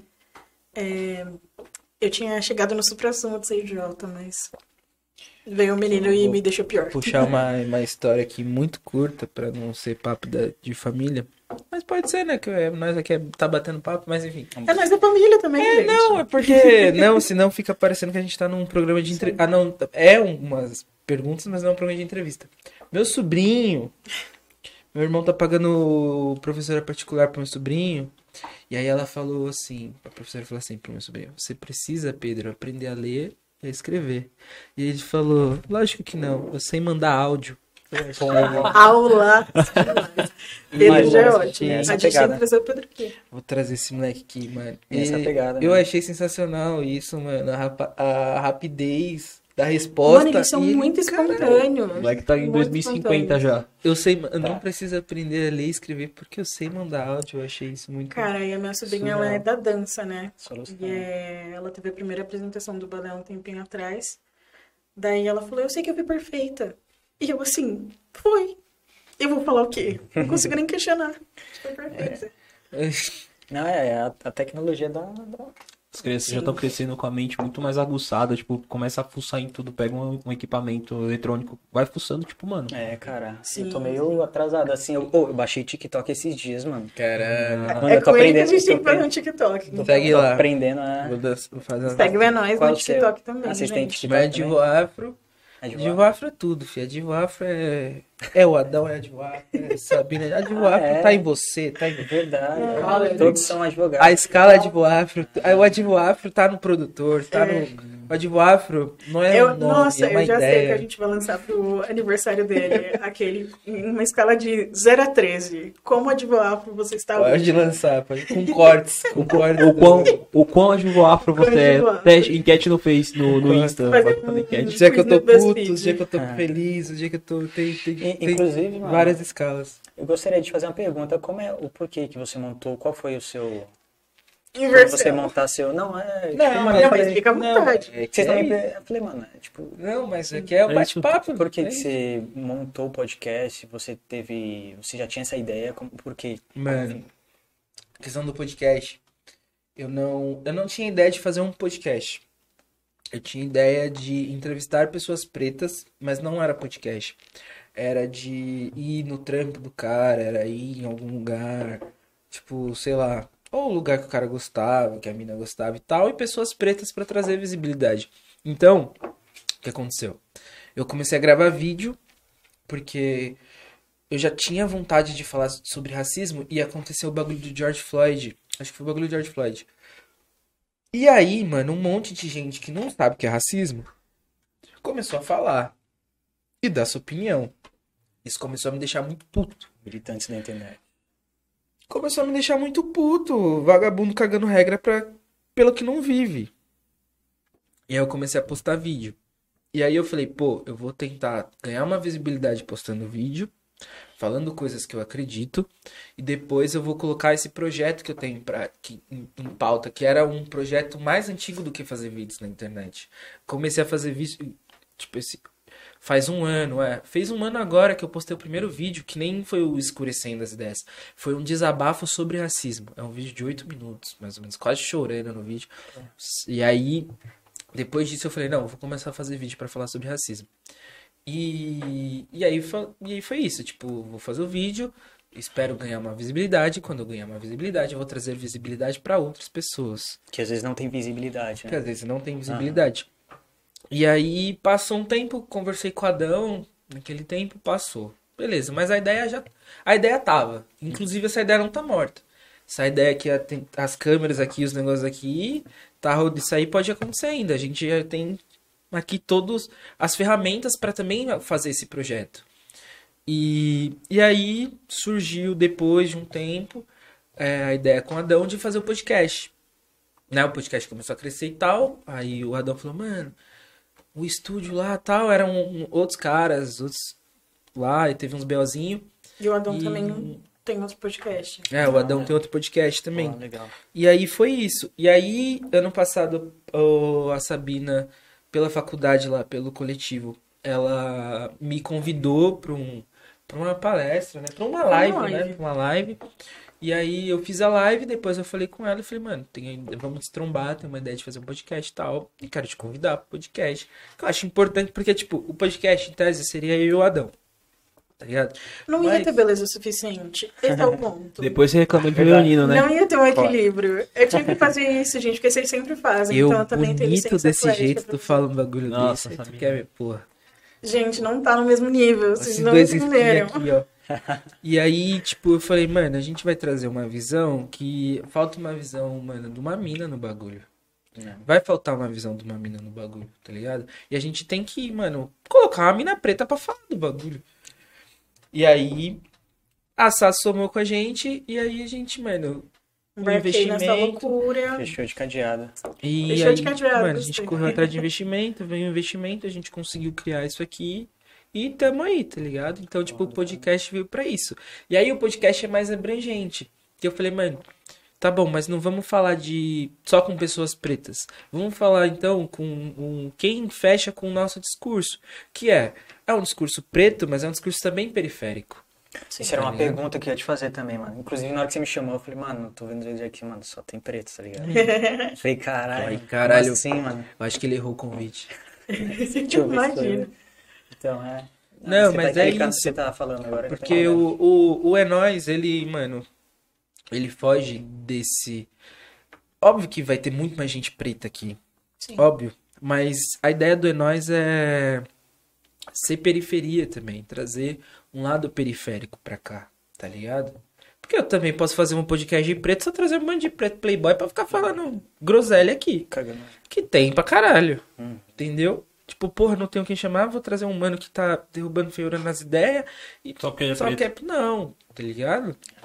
Então, o, o É Nóis, ele é abrangente pra pegar pessoas pretas, pessoas periféricas, porque, querendo ou não, o discurso tá... Desde que você seja consciente, é um discurso que eu acho que conversa um com o outro ali, querendo ou não. Então, então é isso. Tanto que pra- quando tava pra, já pra lançar o podcast, eu já tinha feito uma lista gigantesca de pessoas que eu quero chamar. E você já tava dentro dessa lista. Da primeira lista que eu criei, você já tava dentro dessa lista. Porque eu falei, mano, tem que trazer o Acácio. Pô, Porque, tipo, mano, aquela ideia que a gente trocou em Paraisópolis foi a ideia de falar, mano, preciso trazer o Acácio pra isso. Então, tipo, foi essa esse rolê, tá ligado? Do, do podcast, esse rolê também de eu ter começado a gravar os vídeos. E aí, mano, nós tá aí na atividade agora, trabalhando com internet. E Entendeu? escala, muito obrigado. E só complementando o, a caminhada que o Gui foi passando sobre nós, além disso, a gente também quer dar voz e conversar com pessoas que fazem de- é, parte de outros grupos que foram, entre aspas, marginalizados pela sociedade. Então, trans, Sim. é, garotas de programa, qualquer pessoa que faça parte de um grupo que foi oprimido e rechaçado Que foi socialmente. silenciado, né? Que eu acho que é isso. É, a ideia do É Nós é essa, dar voz para essas pessoas conversarem e mostrar que elas são muito mais do que rótulos, do que aquilo que expressam sobre elas. É, tentar é, conhecer a pessoa. E não conhecer- falar, tipo, também não falar só de dor. É. Porque, Sim, mano, Exatamente. se eu trago a gente traz um homem trans, uma mulher trans e fica falando Não, é- só das porradas que tomou na vida, a gente quer conhecer a pessoa, a vida dela, o que ela trabalha, É. o que ela trabalha, o que ela estuda, o que ela gosta de fazer. que as porradas, mano. Falar de porrada é a coisa mais fácil do mundo e é o que todo mundo pergunta. Tá? É igual que pergunta pra nós, tá ligado? É. Se a gente der uma entrevista, o primeiro bagulho que o maluco vai perguntar é falar, ih, racismo. Você já sofreu? Caralho, mano. Ou senão, nossa, como você se vê assim, mano. sendo tão diferente, quebrando padrões. Exótica, né? Nossa. Mano, eu Nossa, odeio a mano, palavra cara. exótica. Odeio com Já todas as ouvi bastante forças. isso. e Muito. Eu não sou negro e tal, mas porra, mano.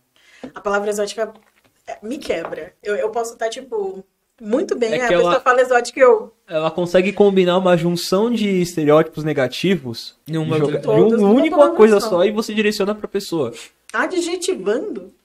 Adjetivando, pior Agora ainda. sei, agora Agora a gente sabe o que é adjetivar. Mas, cara, é muito péssimo isso, porque a gente até falou isso num dos episódios passados, que muitas vezes quando você é uma pessoa que ascende socialmente, né?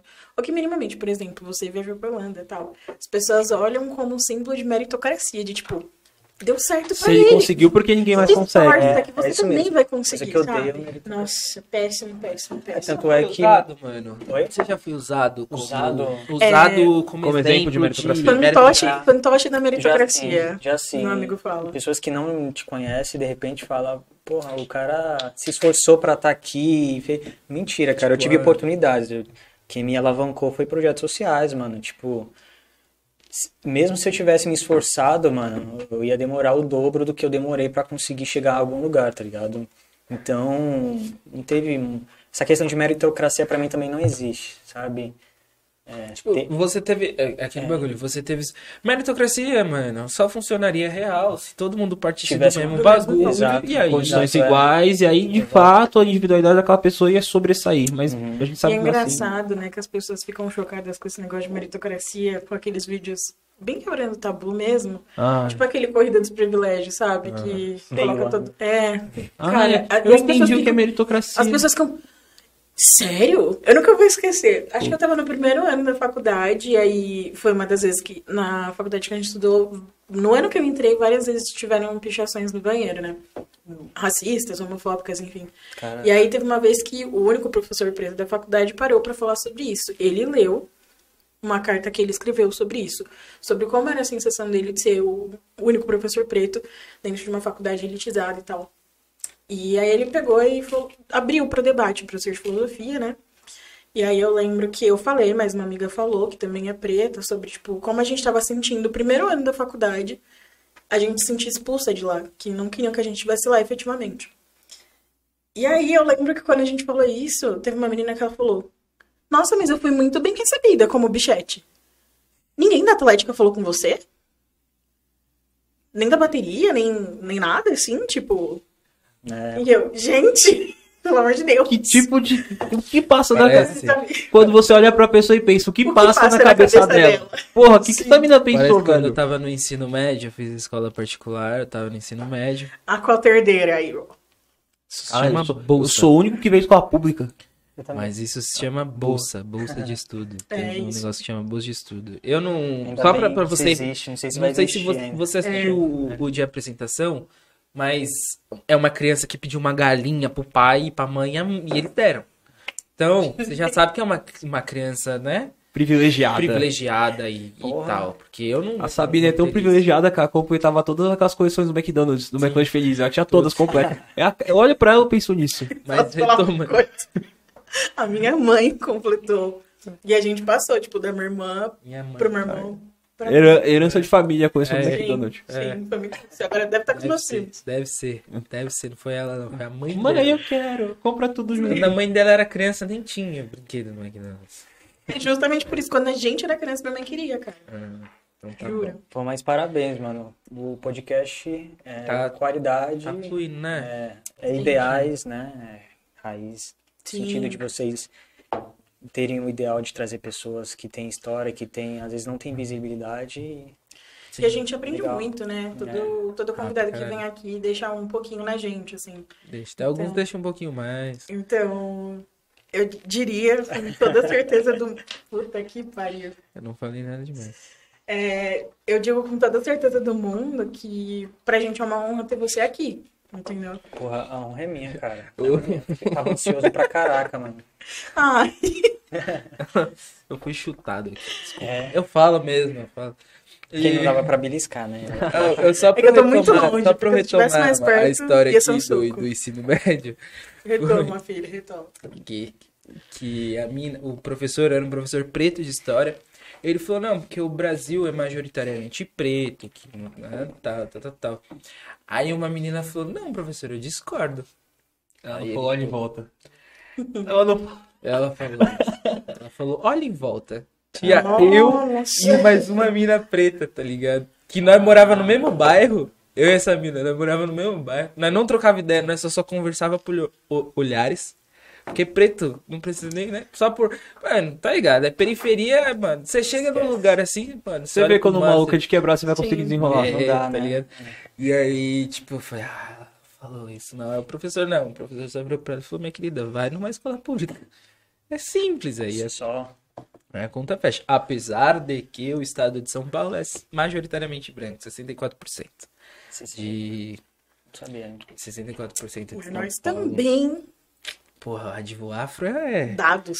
O Advo Afro tá em você, tá no Pedro, tá no Adão, tá em todo mundo. Eu vou retomar isso que eu Ele tá criando um movimento Ele, ele, do- é, ele do- acha que ele tá lançando criei. um slogan dele. Eu quero bater os 10 mil logo, por isso que eu tô falando isso. Gente, pelo amor de. Deus, segue o Guilherme pra ele bater 10 mil. Eu nunca pedi nada pra vocês. Não precisa me seguir, mas segue ele pra ele bater 10 mil. E tem conteúdo, né? Tem conteúdo. Eu vejo esses vídeos. Conteúdo. muito bom, E eu, muito eu bom. falei, é muito sério isso. Às vezes as pessoas falam umas coisas, eu me sinto muito cansada, às vezes, de explicar repetidamente as coisas. Eu falo, ai, nossa, olha esse vídeo aqui. Olha E a propaganda subliminar. Mas eu faço muito isso. Eu- Eu fazia muito isso no trabalho, né? Tipo, quando as- porque teve uma época que o Gui lançou, lançou tendência. Eu Ele começou a postar uns vídeos sobre palavras que tinham origem racista e tal. Puta, eu vi, mano. E foi muito bom isso, pra eu não ter que Inclusive, explicar não, pras não, pessoas. não acabou, viu? O roteiro tá pronto. Eu vi um do criado mudo que você falou. É, Segurando vela, foi muito bom. É. um escla- é aquela questão do esclarecer. Vamos esclarecer Sim, daqui. Aí sim, você sim. falou da, do escurecendo as Escurecer ideias. das ideias. Nossa, eu, eu não consigo mais usar esclarecer. Então, Eu, nossa, me pegou muito isso. Tipo, então eu, às vezes eu peco em algumas questões assim, mas é uma como. coisa que você, não, você faz inconsciente, né? sim. Foi tão enraizado Mas- você é. durante a sua formação Isso, que até você fazer é. essa é, desassociar, não usar mais essa palavra, demora, mano. É, é questão de tempo. Mas eu tenho mudado, eu tenho colocado, ao invés de esclarecer, deixar nítido. Né? Eu É uso muito evidenciar, que- porque no, no trabalho a gente. Eu, eu tava sempre escrevendo e-mail, evidenciar. Evidenciar. Eu deixo, agora, evidenciar eu uso bastante também. Sim. Ah, não, mesmo eu. Porra, eu. A gente acaba pecando É, nessas caralho, eu coisas. não, não sou tipo, nossa, o que não. Pô, às vezes eu vou falar sim coisas homofóbicas, vai sair uma coisa homofóbica numa fala ali minha, vai sair um negócio racista, vai sair um negócio machista, Capacitista também. vai A capacitista. questão do capacitismo muito- é muito mais recente pra mim, O que, né? que é capacitismo? Desculpa. Quando você. Palavras que você usa num teor de. Uma palavra Pessoas capacitista, você fala assim, caralho, tu é mó retardado. Isso é capacitista. Ou Mó João sem braço. Mó É, uma braço. coisa, uma coisa que é muito, muito velada que É, eu- aparece é nossa, você é meu braço curto, ou falta braço pra Seria, fazer isso. tentando elucidar isso, seria... Elucidar, gente. O vocabulário do Enos sou muito Podcast é muito elevado. O Seria- arcabouço dele de. O arcabouço, o repertório. seriam é, apontar características em pessoas em uma condição física ou mental é, diferenciadas, especiais, e atribuir isso com, é, como saquei, saquei, saquei. negativa. É, de uma forma pejorativa. de uma forma né? pejorativa pra pessoa. É João sem braço, Aham. Manco. Nossa, manco, gente, que mancada. retardado, pra mim é muito... Que mancada. Direto eu falo que mancada, eu me sinto Que péssima. mancada errado. você- Caraca, mano, eu não tinha. olha só, já pequei muito com isso, pode Sim. crer. Aí, Então, tipo, ao invés é da gente isso. perder tempo fazendo linguagem neutra, a gente podia Ai, Começou o cancelamento. tomar cuidado com esse tipo Ela de gostou coisa. do primeiro cancelamento. Não, gente, Mas é isso. Mas mesmo eu, eu, eu fazendo vídeo, falando, pô, tipo, fazer nas coxas. Às vezes eu fa- fazer nas coxas. E não é um bagulho da hora. Porque tem, tem duas teorias do fazer nas coxas. Tem o. que falam da questão Dos de sexo, Ah. alguma coisa, mas a Do tijolo. Oi, peraí. Isso, isso, isso. Mas o fazer nas Na coxas telha. que eu acho mais plausível é o da telha, que os escravizados eles faziam a telha na cor. E obviamente, Aham. se o Adão pegar um barro, sei lá o que que fizer, e eu e assar aqui, você vai sair de outra formas diferentes. Diferente. E aí é, Entendi. pô, fazer nas coxas, tu fez esse bagulho nas coxas e tal. E às vezes escapa.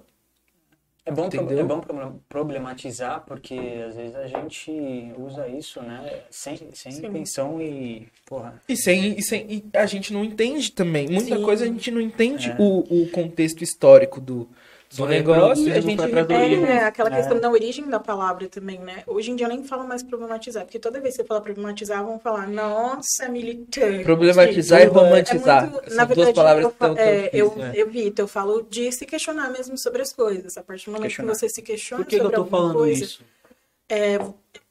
por exemplo, você se questiona do vocabulário racista, automaticamente você vai começar a questionar outros tipos de falas e coisas que você reproduz, porque foi passado para você, a sociedade passa muito isso, e aí você começa a ir cortando. É muito, muito nítido isso para mim.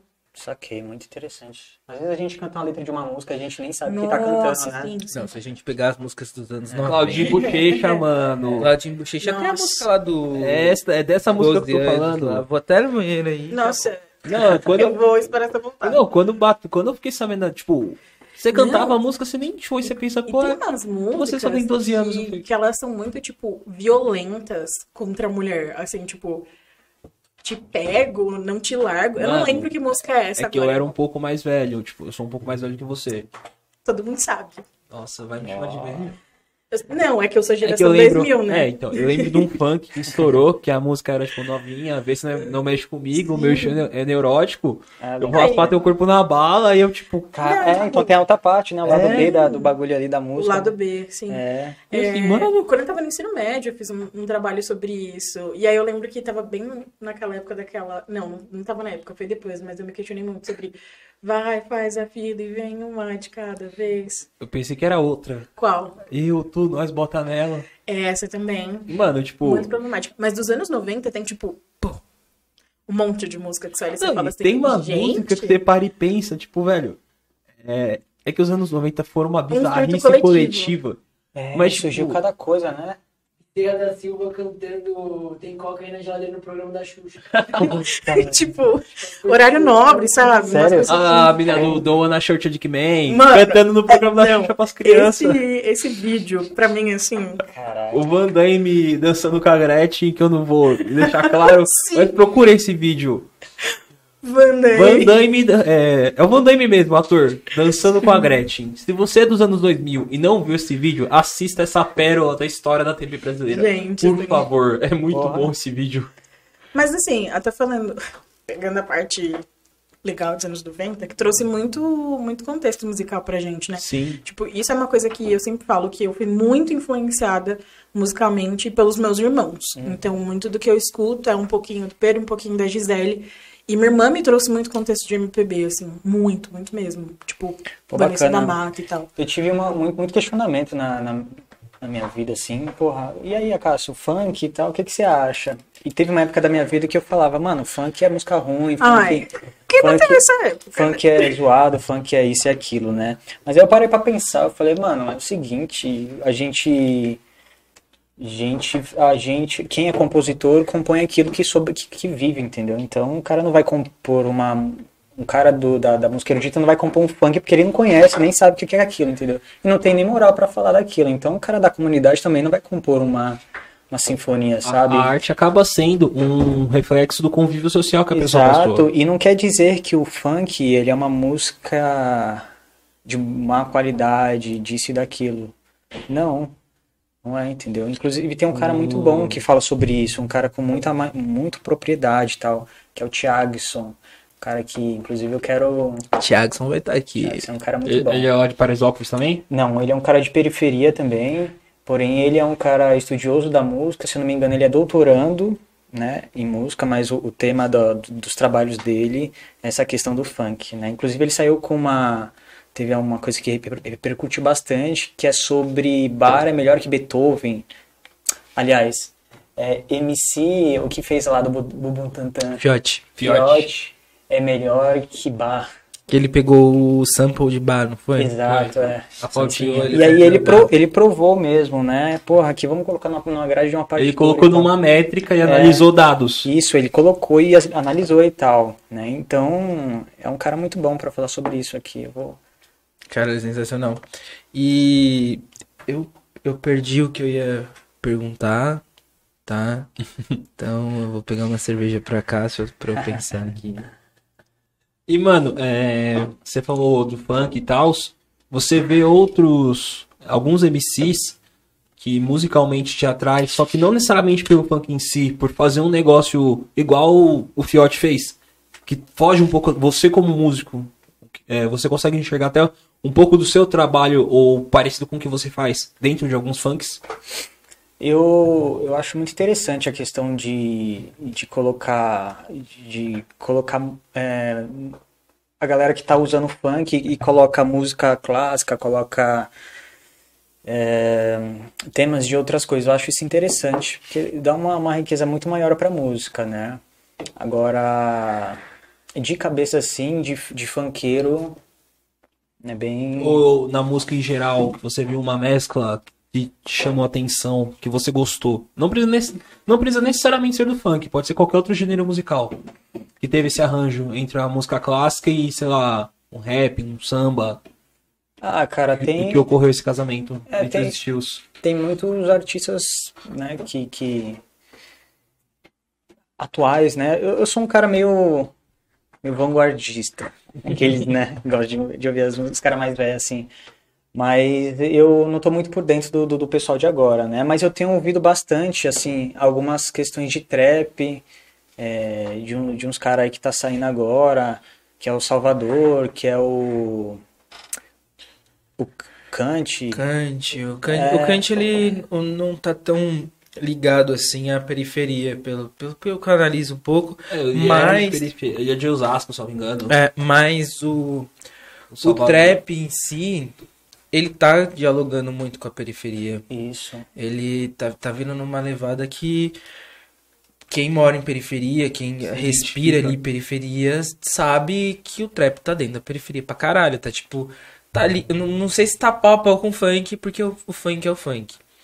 Mas tá, tá ali. Ele ainda Não- tem, uma, e- e não- tem uma identificação muito é. forte ainda. E não tá. Não tá brigando, né? O trap não tá brigando com, com o funk. Pelo Eles contrário, estão crescendo Inclusive, juntos. é, eu tô vendo que tem muito, tem muito funkeiro que tá fazendo trap agora, o, né? o- o MC Kevin, que, que faleceu agora, É. o último álbum dele, que Hum. póstumo até, que lançaram, conversa muito com trap. É. Praticamente é de trap.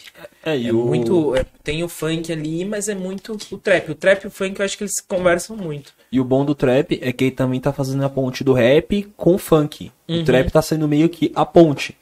Igual a música Vergonha pra mídia, ela, ela passeia por todos esses gêneros, desde o rap até o trap e o funk.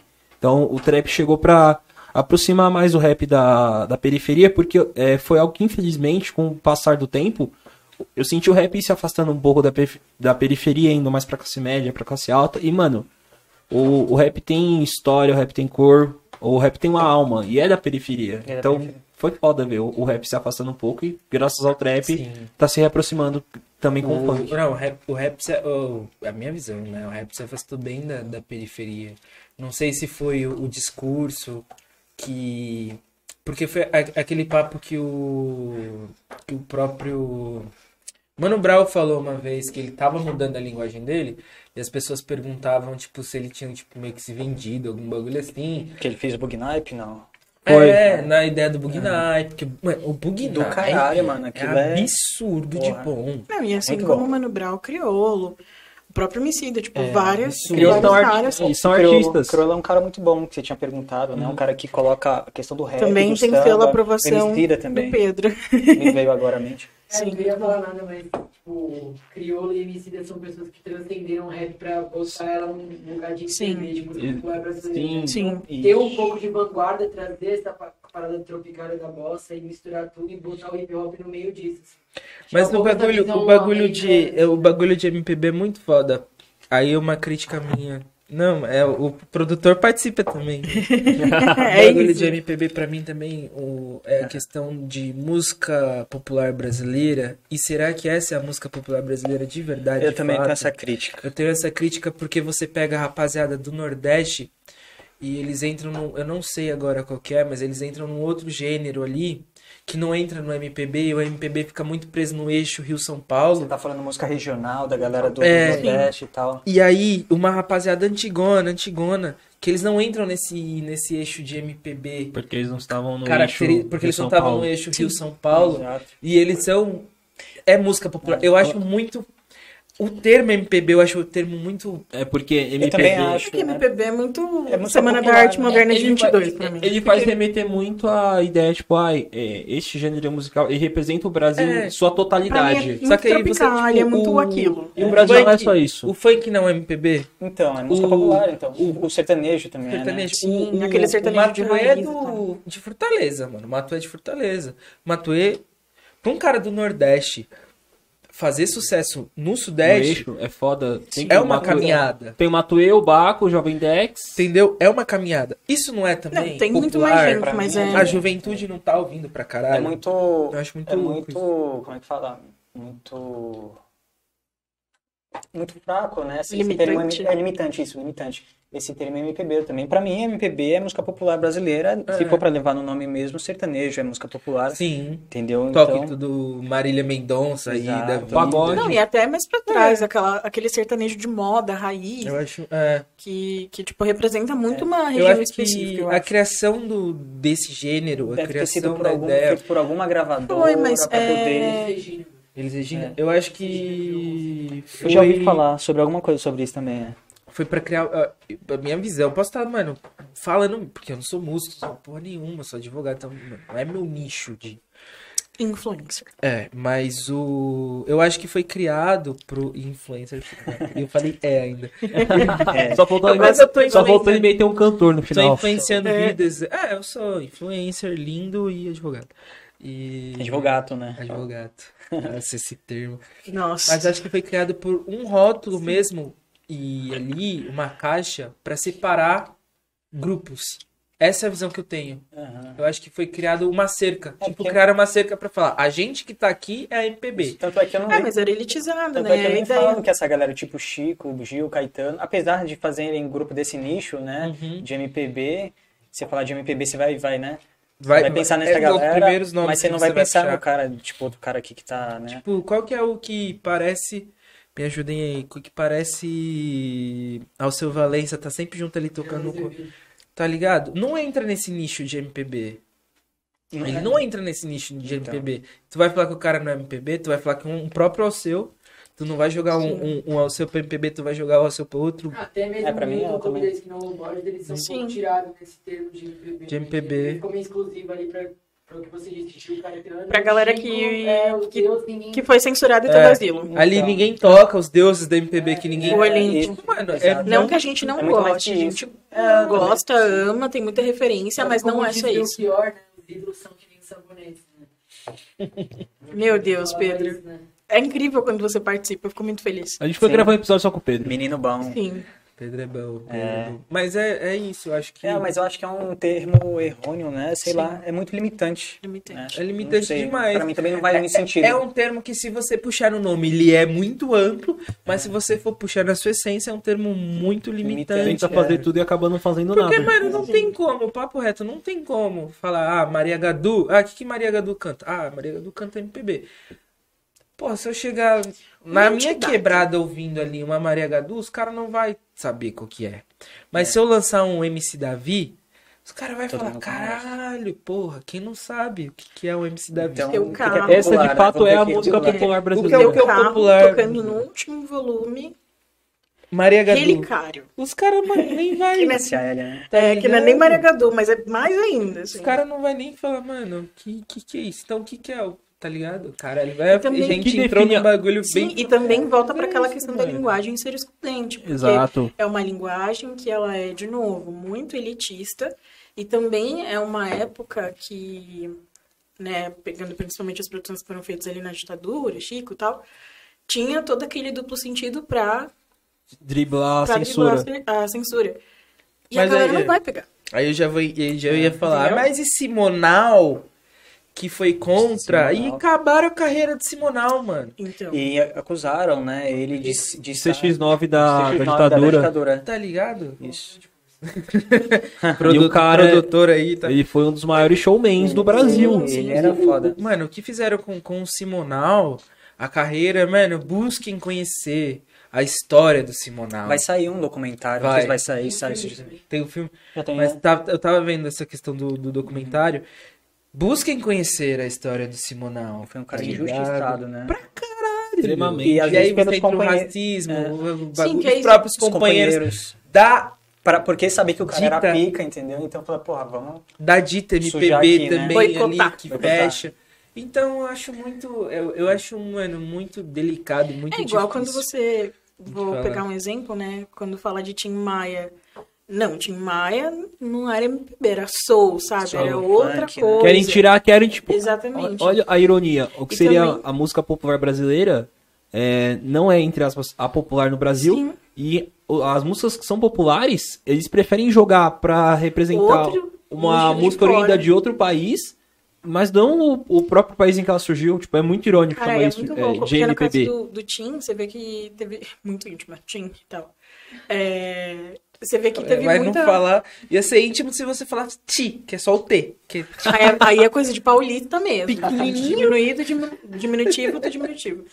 E aí ele foi muito boicotado por um tempo pela galera que era É, desse eixo não Rio querendo- São Paulo e tinha uma Não querendo notoriedade entrar no maior de mérito, dinheiro. mas já criticando, a gente sabe que Roberto Carlos fudeu o Tim Maia. E roubou música, hein? Roubou É música. isso, né? Boatos, cortes. Cortes É, bom. eu já ouvi falar disso também. Roberto né? Carlos Não foi sei. bem filha da puta Quem com é, o Tim quem é Maia. rei, então? Não, Deixa aqui. ah, eu não vou ficar... Cara, pra mim. Roberto Carlos não, não é tudo isso que dizem que é. Roberto Sabe? Carlos é um especial da Globo que tá há muito tempo aí. já é isso. Já, já, né? Porque a música, velho, música mesmo, o rei, esses bagulho, tá na boca do povo todo tempo. Sim, você só sim. vê questão de Roberto Carlos final de ano. Com todo respeito, você não vê o povo falando de, de Roberto Carlos no dia a dia. É, então. Você, você ouve É um mais no, produto no que dia a é- dia. um- Ele é comercial, né? Vende. É. Você ouve Eu, eu não tiro os méritos dele, tem muitas músicas boas e tal, porém, cara, tem tanta gente muito boa também no Brasil, cara. Caralho, Jorge Benjor é muito mais rei que Jorge ele. Benjó é um, Cara. sabe? Nossa, o produtor tá em êxtase Ele tá, ele, de hoje. tá ele tá muito feliz. Depois de muito de gravar aqui na Crio, né? Não, não é nós, mas na Crio, muitos episódios de A gente tava falando esporte, antes de, de começar aqui nos episódios de. do- batata doce e frango. O, o De- produtor tá ouvindo alguma coisa que foge. Sim. E ele fica muito feliz, sente contemplado, né, Pedro? É muito bom. A- a Trabalhar pro- com o que a gente A gosta. produção, a produção fica em êxtase quando fala, mano, hoje tem episódio do É Nóis, tá ligado? Os caras vêm mais leve. Vem mais leve. Os caras vêm mais leve. Os caras tá ali, ó. Nossa, não, peraí, a gente tinha que ter gravado isso. Mas. Enfim, Mas, mas tem uma que- questão também que as, a música clássica hoje em dia ela é muito elitista. Hoje em dia, assim, Sim.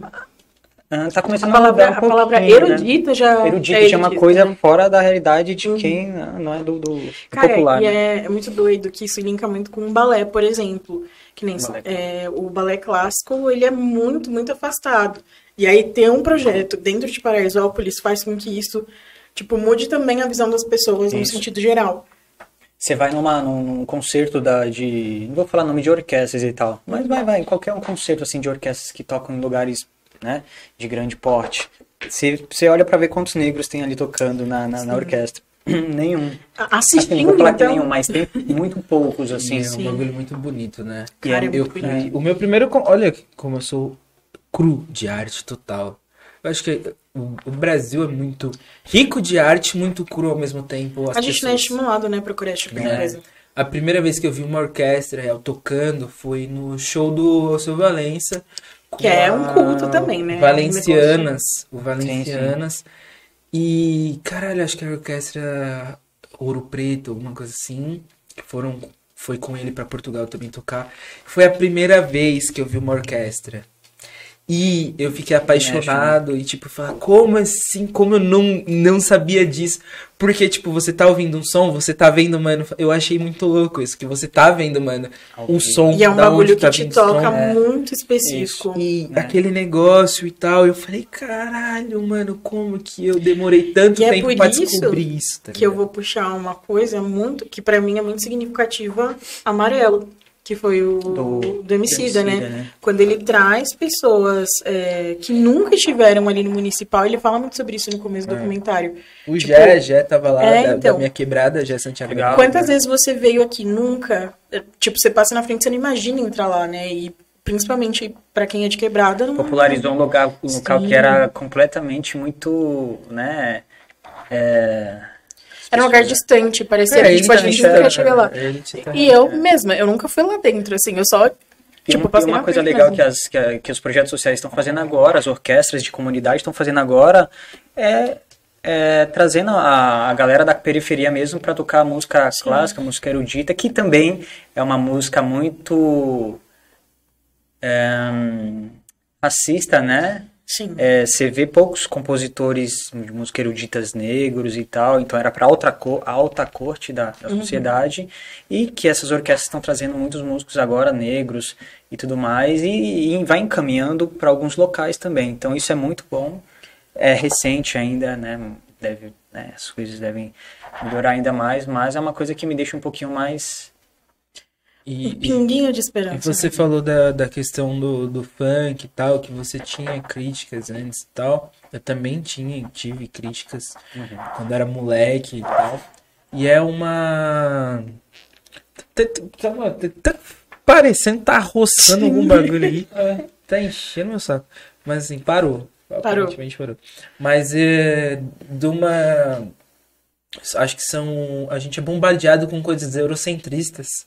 Sim. E aí a gente critica os nossos bagulho achando que o, o de fora é lindo, bonito e o, De dentro. e o de dentro é Do Paraguai. feio, de dentro Não serve, é da né? hora, Desenvolve. Aí que Inclusive, pode Não, concluir. não, não, a questão do, de falar do Paraguai também, né? É uma coisa que você falou de. de, de como é que é? Culpar. Que a gente tá falando de capaci, capaci, Capacite. Capacitismo. capacitismo também faz parte, né? Sim, Que, é. porra, porque que tudo é do Paraguai, né? Acabei de falar que é, que é do Paraguai, do que é do brasileiro, é do Paraguai, não é original, né? E nessas que o brasileiro acaba desenvolvendo ainda mais o complexo de Eu ia vira-lata. falar. Nossa, a gente tá muito conectado. Eu fico Ah, perplexo. vai passando o tempo dos É. episódios, vocês A gente- vão- O time vai ficando entrosado. a mente vai... vai... Nossa, isso é muito. o produtor tá... Caralho, tem que... Isso é muito pegada Tem de que, tem que cortar a grama que estão servindo pro, pro produtor.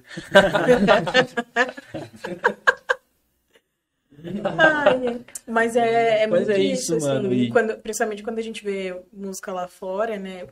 Principalmente Lá nos Estados fora eles Unidos. reconhecem. O, o, que- o o que me deixa puto o é quando lá fora estão reconhecendo. Sabe um bagulho que tem muito gringo que chega no Rio? Isso tem muito. Isso eu vi Lúcio Mauro Filho falar. Que era o Tuco. Pra quem não sabe quem é Lúcio Mauro Filho. Grande né? Tuco. O Tuco da grande família. grande Tuco da grande família. Falei que tem que cortar o mato desse menino. Bicho, tá feliz demais, sei lá. Mas o. Ele falava que os gringos chegavam no, no Rio de Janeiro atrás de um bar de bossa nova e não tinha bossa nova. Ih, gente. Apesar de que eu tenho muito, muitas ali objeções a... Sobre a bossa, é, ela foi, observações. ela foi criada pela grande elite dos músicos, né? pra Tom cara, Jobim, Nara Leão. e, e eu não, me falta o nome, mas eu sei que o pai da bossa nova era preto. Me falta o nome aqui. Me falta o nome, já me já me fa- já É, o samba é o pai da, pas- da Sim, bossa, né? é simplesmente isso. Não, mas não é a questão de, de- eu tô falando disso de uma pessoa mesmo, de, de um, de um A cara, origem da, da bossa nova ser personificada em alguém. cara- Oi?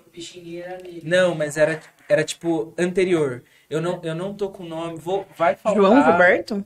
Não, vai, vai faltar, vai Não sei. faltar. Vai Pode minha também. Vai faltar aqui. Se vo- Se, é, se, Kézia, se você- se Kézia tivesse aqui, Kézia ia falar, ô imbecil, já falei 70 vezes o nome desse E cara. aproveitando o gancho, se você que está assistindo esse podcast e souber o nome do pai Eu da é Comenta aí negro, pra gente. comenta aí. Eu ia pesquisar no Google, mas eu vou pesquisar minha namorada Não, e vai estar na descrição Eu, do vídeo. eu pesquisei Mas é. e disse João Gilberto. Não, mas é. Mas O Gilberto eu não- acredito, não- não é eu acredito muito Não, mais não. na Cassie. Era um, não, não, é um maluco que. É, uns inclusive, precursores é a Nara Não, Leão. não, não só a Kézia, mas É, outras pessoas já me mandaram. É que eu esqueci real. Me É mandaram que o nome desse cara pra o eu fazer. João, ele conseguiu sintetizar o som do tambor, ele conseguiu transpar- transparecer o do tambor do samba pro violão, né? Então, meio- por isso que chamam ele, que, que ele meio que comentou. Sim. Dan, dan, dan, que É, e, o di- e dizem que é cantado baixo porque na- nas. Ah, é, sou eu, né? Sou eu. Você, O, você o fone tá tá ras- raspando. É, É, Agora a gente descobriu tudo. pronto. Mas pode. Pode seguir. Não, dizem que o- a, a questão do, do Bossa Nova ser aquela coisa bem intimista, baixinha assim e tal. Dizem as más línguas, ou as boas, não sei. Que ele é. Ela foi, ela foi criada para essa questão de ser intimista porque era, era feita em apartamento, então para não poder. Sim. Caralho. Mas é isso, é que a gente fala, a gente fala da bossa nova real, que tem tudo isso, e a bossa nova comercial, sim, Nara Leão e tudo mais. Porque é muito isso, é o que era vendido na época para a elite, era o que a elite queria consumir. Tanto que tem uma série da Netflix que chama Coisa Mais Linda, que eles falam muito desse sentido de. Dormi Ai. cinco vezes assistindo essa série. No primeiro episódio. Ah, a série é boa, a série é boa, gostei. Eu É trouxe- muito bom o feminismo branco nessa. Tô brincando. É bom, é bom se você tiver com insônia. Ah, é igual gente. Friends. Não, pode seguir, desculpa. Nossa, igual Friends é Tô falando pra insônia, mas pode seguir. Não é igual Friends, assista, é muito boa. E ela fala muito sobre esse aspecto de como a bossa nova foi. Era tipo. Nossa, o supra-sumo ali para os jovens. Eu quero ter um bar para tocar bossa nova, para as pessoas se divertirem ouvindo aquilo ali. Só que é, é muito distante da periferia. Na periferia tava rolando uma roda de samba. O samba do Tanto que asfalto, né? A gente tem ali no Rio de Janeiro o samba da Pedra do Sal, por exemplo, que é Um marco lugar de histórico. branco e gringo hoje em dia, mas era um marco histórico. Tipo Vila Madalena hoje em dia, não. Caralho, estragaram Nossa. muito. Sei. Estragaram muito a Pedra do Sal. Estragaram muito. E a Pedra do Sal, do tipo, tinha uma puta história, assim, Não, que... é. Virou a Vila É Madalena do Rio? de- Eu acho que Era nem- de escravizados. Madalena. A, a Pedra do Era um bagulho de Sal, fuga mesmo ali. Ela vem de um, de um contexto de escravizados. Tem uma carga histórica destruir- muito forte. E tentaram uma- destruir muitas vezes o, o contexto das rodas de sambas dos pretos que estavam lá, que eram recém-libertos. E hoje virou, tipo, o que aconteceu? Tipo, É, não, hoje é um lugar de Pleiba. gringo pra caralho. É bem gringo. E é isso, mano. É e tipo- onde o homem gringo chega, destrói. A gente tem isso na América Latina, na, o- Na África, na a gente- Oceania. Um dia a gente tava trocando essa ideia aqui em off, da produção e tal, trocando a ideia de o que, que aconteceu, o que seria do mundo se Sem o a mundo colonização. não foi colonizado, explorado por, pelo homem branco europeu e tal, tá ligado? Se, a, como que a gente estaria... O Brasil seria muito diferente, até. Cara, questão- Demarcação de terra. Eu tava, a eu gente tava, eu- música indígena. a gente né, entrou, cara? entrou numa brisa até de questão de Muito mais. tecnologia. Nossa, Porque a gente pensa, a gente tava aqui mais perto da gente ali, tinha os maias, os astecas, os e os incas, caras eram muito avançados. muito avançado. E quem colonizou foram os burros, essa foi a verdade. O povo burro que co- Que se achava colonizou. inteligente. Os caras estão tentando descobrir até hoje, Como tem teorias pirâmides. das pirâmides. Os caras estão até hoje tentando descobrir o bagulho que, o, que a África já construiu aquela época. E a complexidade Com- com- das construções maias e incas, né? Sim, é. Enquanto lá os caras estavam morando nas cabanas de pedra. Fazendo calendário com base de sol. É. Gente, tipo, até quando a gente fala do contexto tupi-guarani, né? As construções indígenas, elas são tipo. Cara, É. que arquiteto europeu vai fazer isso? Mas só voltando à questão da bossa nova, Nossa, gente, tipo. Nossa, aqueles não, Não, é, aqueles não, é, é, tá é certinho, me veio um negócio. Falei, pô, é uma, uma música muito bonita, construída melodicamente, harmonicamente. Porém, porém, tem esse lado também, né? De, de ser elitista, você vai em lugares de, de, de, de alta classe, de, de alta classe e é bossa nova. Bilíngue. Bilíngue, é. É isso. E, Mas- mas, é muito louco. Mas se a gente, a gente toda, toda a história tem, tem os dois lados, né? Então se a gente for parar pra pensar também, né? Então, Mas é, é Também. muito louco a questão, essa questão eu- eurocentrista das coisas, que faz a gente criticar o nosso, que faz a gente, se a gente pegar a questão do, de afinação e for lá na África ver, lá às vezes não, não tá dentro do, do padrão de que foram criar, que foi criado pra música. E aí, mas os caras estão errados? Não, eles também já É faziam arte. Faziam Tá ligado? A, Ke a. Kézia falou disso. Ah, então, tipo, e os caras tão errados de fazer? Não, mano. Tipo, a gente só não. Nessa questão a gente não foi colonizado por vocês. Não, se encaixou no padrão imposto por vocês. E a musicalidade, querendo ou não. eu- Ai, Outra coisa, né, muito- gente? É, Brasil pode se sentir muito. Pode se achar mesmo, porque Brasil é foda, velho. O que a gente é faz aqui é muito único nesse aspecto, né? De questão de arte, de Né. questão de, de coisa. Romero Brito é arte? Tem que ver um corte. Veja o episódio, Episódio anterior. anterior. E o episódio da. Nina. o episódio da Nina falando, Porque o É perguntando. Nós também é arte, também é cultura. E também é advo afro. Respire. E, mano, me segue lá. Lança a figurinha, lança a 10 figurinha, siga o Advoafro Nossa, eu vou e encaminhe todos os seus grupos do WhatsApp. Porra, porque eu preciso bater O os segundo da 10 mil. escala do lado. É, Sim, Patrocinado, tá ligado? Patrocinado Eu por. preciso, eu preciso bater os 10 mil, porque se eu bater os 10 mil, fica mais fácil. Tudo fica mais fácil. Divulgação de tudo fica mais fácil. pra cima. arrasta, Arrasta pra pra cima. cima. Esquece, Quando tu né? lançar, esquece. Esquece. Quando tu lançar o, os crowdfunding Crowdfundings. lá, porra, aqui ó, tal. O link tá aqui. pra- Já vai É, muito não, ajuda mais pra fácil, caramba, velho. não tem como, né? Muito mais fácil. A não ser que Porque- você esteja verificado antes dos 5, de 10 É. mil, né? Eu, tenho- eu conheço um cara, Quem é verificado tem 3 tem- mil seguidores. ele, juro, eu Não, vou eu olhar. conheço Ele um tem menos que- de mil seguidores, Eu ele é conheço um cara que verificado. tem mil e poucos. É verificado. Verificado. Qual que é Eu o critério do Instagram? Ele Deve ser beijou amigo o Mark. Zuckerberg. Porque, mano, não é possível. Eu fico puto com um bagulho desse. Ele tem 993 seguidores. E ele é verificado. Ele é verificado? Tem uma mina que me segue que ela é verificada, que ela tem lá uns 500 seguidores. Quem foi esse mal faz da vida? Ele é jornalista, mas assim, Trabalha no Facebook. Ah, não. pessoa. Ah, contatos, Ela é, nem contatos. Ela nem precisaria, tipo, tem uma mina que me segue, ela, sei lá, tem uns 500 seguidores e ela é verificada. Eu falo, mano, mas ela nem, nem precisa disso. sabe aquelas coisas de blogueira de festa de um milhão e tal? A gente vai fazer festa da verificação do Gui, dos 10 mil do Gui. Dos 10 mil. Não, mas eu só vou Vai ter de falar quando presente de tiver... aniversário pro Guri, gente. Tá A gente vai deixar a chave o guri. Pix. Pera Sim, aí. pro Guri. A gente vai deixar a chave Pix na descrição do episódio. Quando o Guilherme bater 10 mil seguidores, vocês façam, é, façam um Pix pra gente fazer uma surpresa pra ele. Isso. A gente mar... depois, que ele mar... depois que ele bater os 10 mil, a gente faz uma surpresa pra ele. Mas a questão, eu, Eu não vou- vou, eu não vou, não, não vou anunciar quando eu bater 10. Tem que chegar a 10 e 100. Porque eu sei que eu não vou perder 100 seguidores do nada. Porque se eu anunciar que eu bati 10 mil, o que tem, o que a internet... Olho gordo. Não, não, gente- Internet, meu filho, é um bagulho louco. Você Tu ganha comemorou o bagulho, vão me fazer igual foi com o Lumena. Lumena bateu 200 mil, foi pra Nossa, 150. É verdade. Foi. Agora tá com 400. Não, agora tá 400, mas quando ela tava lá, que Isso ela aconteceu com o Gil também, se eu não 200 me mil, engano. Gil, aconteceu com o Lucas, quando o Lucas bateu Foi, 10 milhões. Foi. O Lucas comemorou 10 milhões de seguidores, E aí, Caiu. caiu caiu, pra 9 caiu. mil e pode 9 Cara, milhões. esse, e... esse Caralhada. negócio do algoritmo é muito louco, né? Tem uma amiga minha que ela acompanhou, é nós. Um beijo, Amanda. Convidado pode ir no banheiro? Sim. Pode, pode Pode, ir. à Enquanto nós tá falando essa besteira Não, aqui. demorou, demorou. Não, É, aqui Tá a bom. primeira porta 10 aqui, direita. demorou. Então, e aí ela falou assim, mano, acho que o algoritmo tá sabotando vocês, porque eu não vejo nada do que vocês postam. Não, é, a mas galera isso- que paga pra pat- patrocinar post. Tem, tem muita mas coisa no algoritmo. tá, o YouTube não. O Instagram. O Instagram tá caminhando pra questão de pagar pra ser visto. Sim. Por exemplo, eu sigo o Yuri Marçal. E quem não é visto não é lembrado. Exatamente. Eu sigo o Yuri Marçal. E faz uns dois meses que eu não vejo Faz muito conteúdo tempo que eu não vejo coisa dele. Ele- Eu vi tá o negócio postando. do aniversário da Jennifer porque fui marcado. Eu só vi isso porque a Kézia me mandou. Porque se não fosse isso, eu não ia ver o conteúdo do Yuri. Toda vez que eu vou procurar conteúdo do Yuri, Tem, tá, coisa, tipo, tem coisa nova. não sei quantas Não, publicações pra ti. acontecem isso comigo Pra também. caralho. Tipo, muito, muito mesmo. Aí é fazer Pra aquela caralho. famosa limpa no em perfis que você segue pra ajudar também. Sim. Só que tá ficando realmente foda que o Instagram já é um negócio, já é um Os comércio. stories sempre vêm. Eu acho que eu tô muito tempo com vocês. Os stories de vocês são sempre os primeiros que Sim, aparecem. pra mas é porque a gente tá interagindo, é- interagindo bastante nos Sim. nossos instas. Então aí vai colocando na frente. né?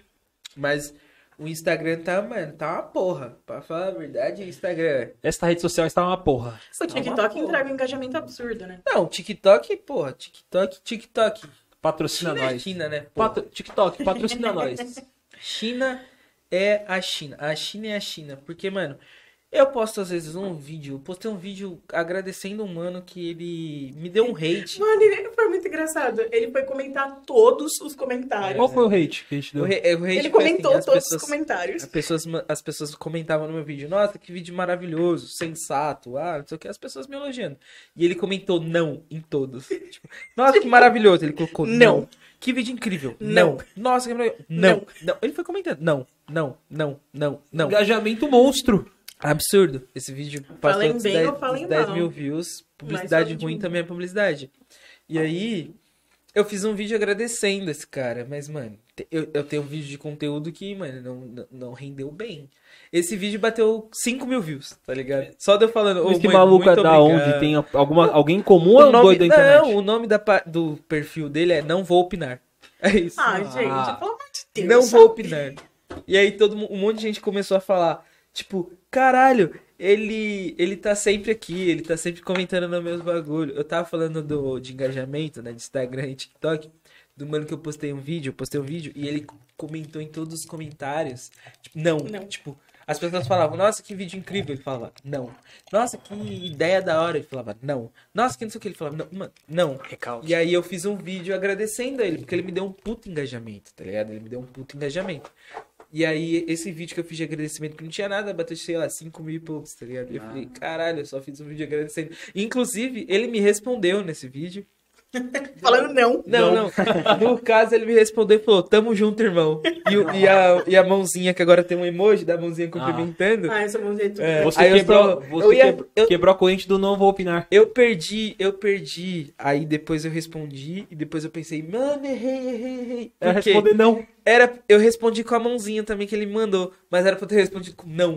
Caralho, ser muito Eu perdi o time da piada. Perdi o time total, mano. Eu tá perdi o time total da piada. Ia ser sensacional, tá ligado? E hate na internet eu tô devolvendo assim. No começo eu, eu ficava puto, mas já me chamaram de preto tipo C. Nossa, preto tipo C. Eu nem Tá, sabia é. que existia. Eu sei. Ah, Preto tipo A.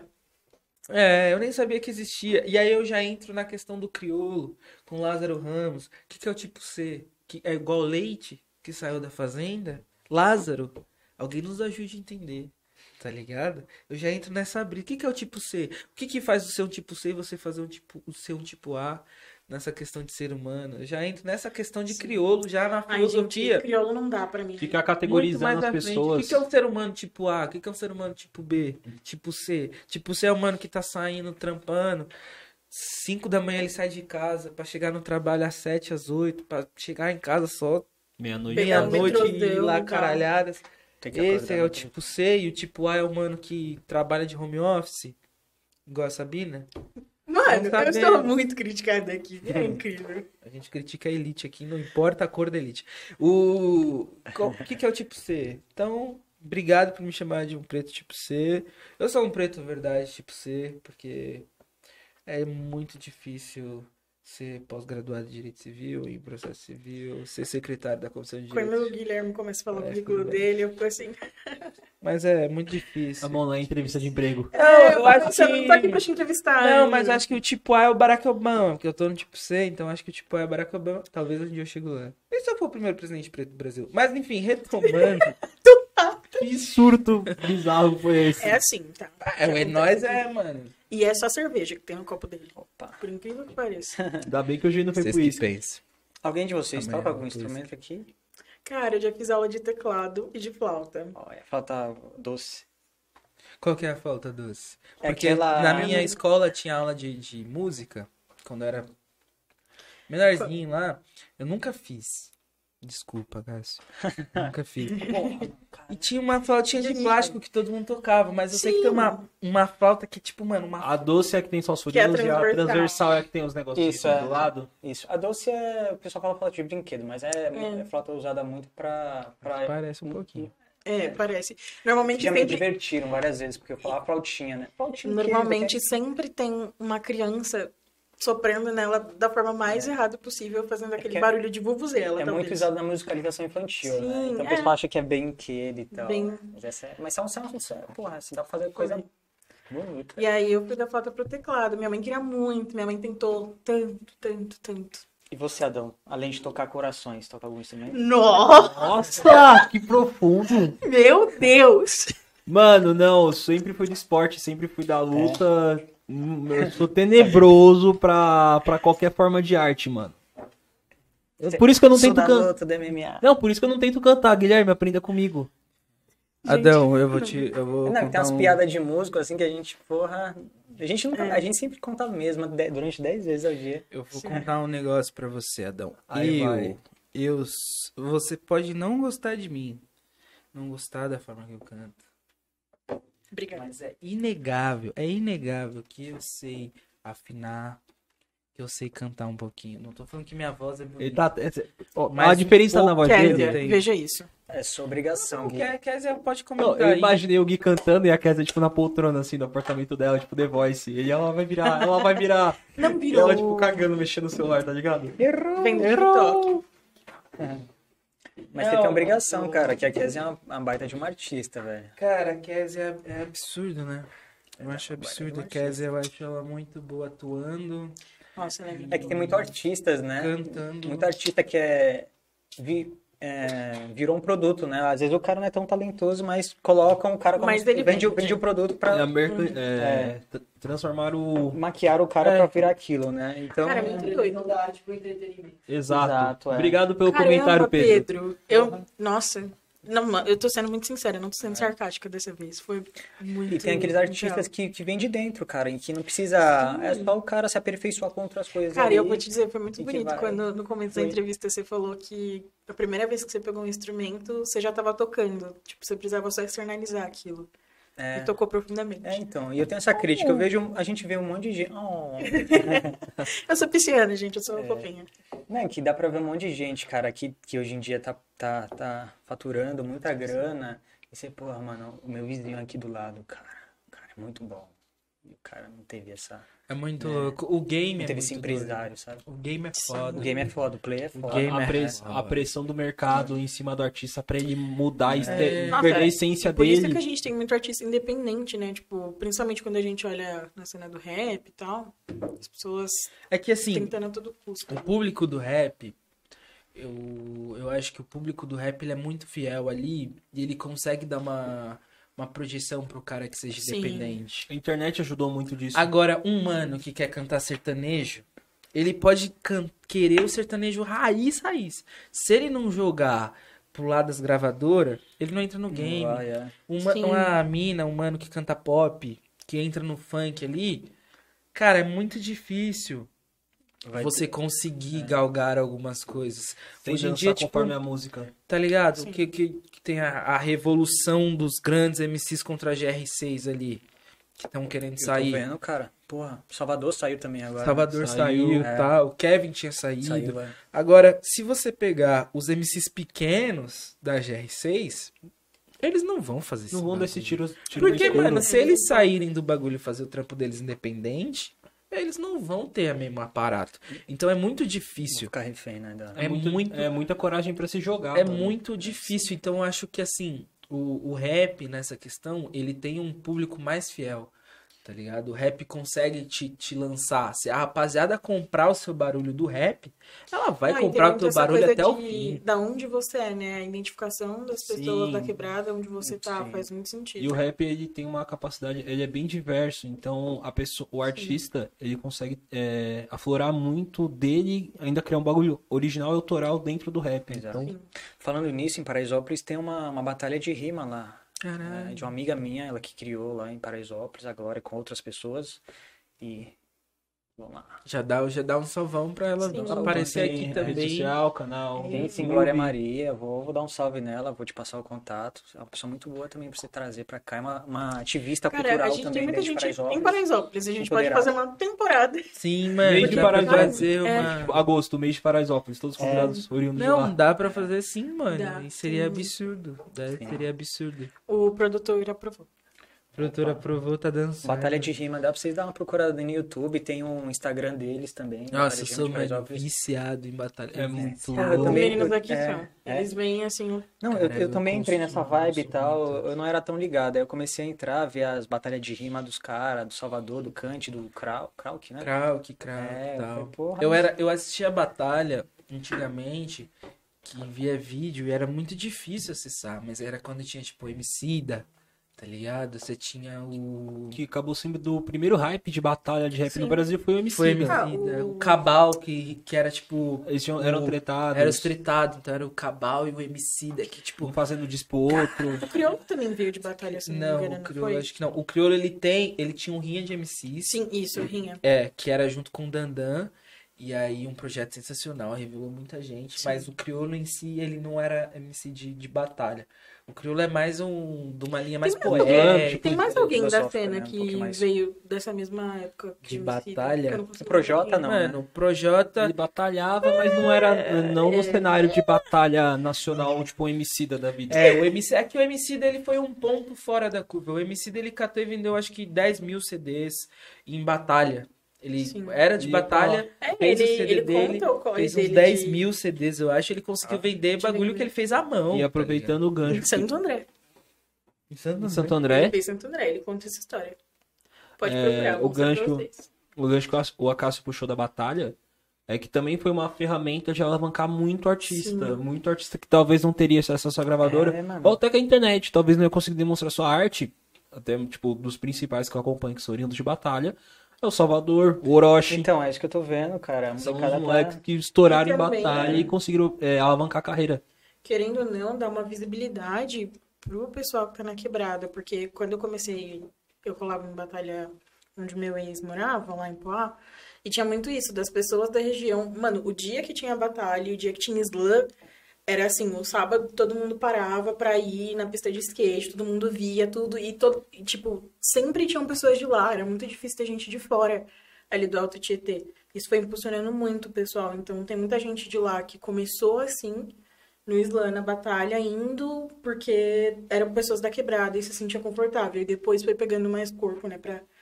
E além Sair de de não considerar só essa parte do sucesso que pode dar, é a ferramenta social que a batalha pode promover. Porque, pô, às vezes um moleque podia estar na rua, na, à toa na rua fazendo merda. Ele tá lá à noite. com Mas ele, é, a batalha chama a atenção dele e começa a, a colar pra acompanhar e se interessa pela música aí, aí passa a se desenvolver como artista.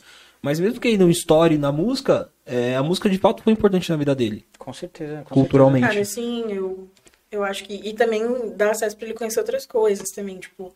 Tem um menino que eu conheci nesse, nesse rolê de batalha que ele virou um poeta, assim. O Daniel se descobriu realmente tipo, como uma pessoa que fazia poesia. Ele entendeu e o poder disso dentro da realidade dele, pra ele fugir daquela realidade de todos os dias. Do... E às vezes o cara não vira um, sei lá, um cantor, um compositor, mas o cara vira um produtor, o cara vira Sim. um, sabe? É a Então, forma que a muito- arte. Muito amplo também, É é. a forma que a arte expande os horizontes, mano. E Exato. também de, dessa coisa de, de, tipo, você ter aquela visão de não subir sozinho, que é muito que a gente fala aqui, não é nós.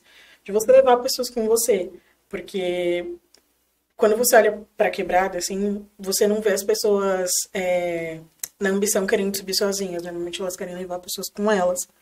Justamente porque participaram dessa construção. Lógico que tem casos que isso não acontece, mas é muito forte É um isso, senso né? de crescimento É um- coletivo. Isso, um senso de coletividade muito, muito identitário, eu acho.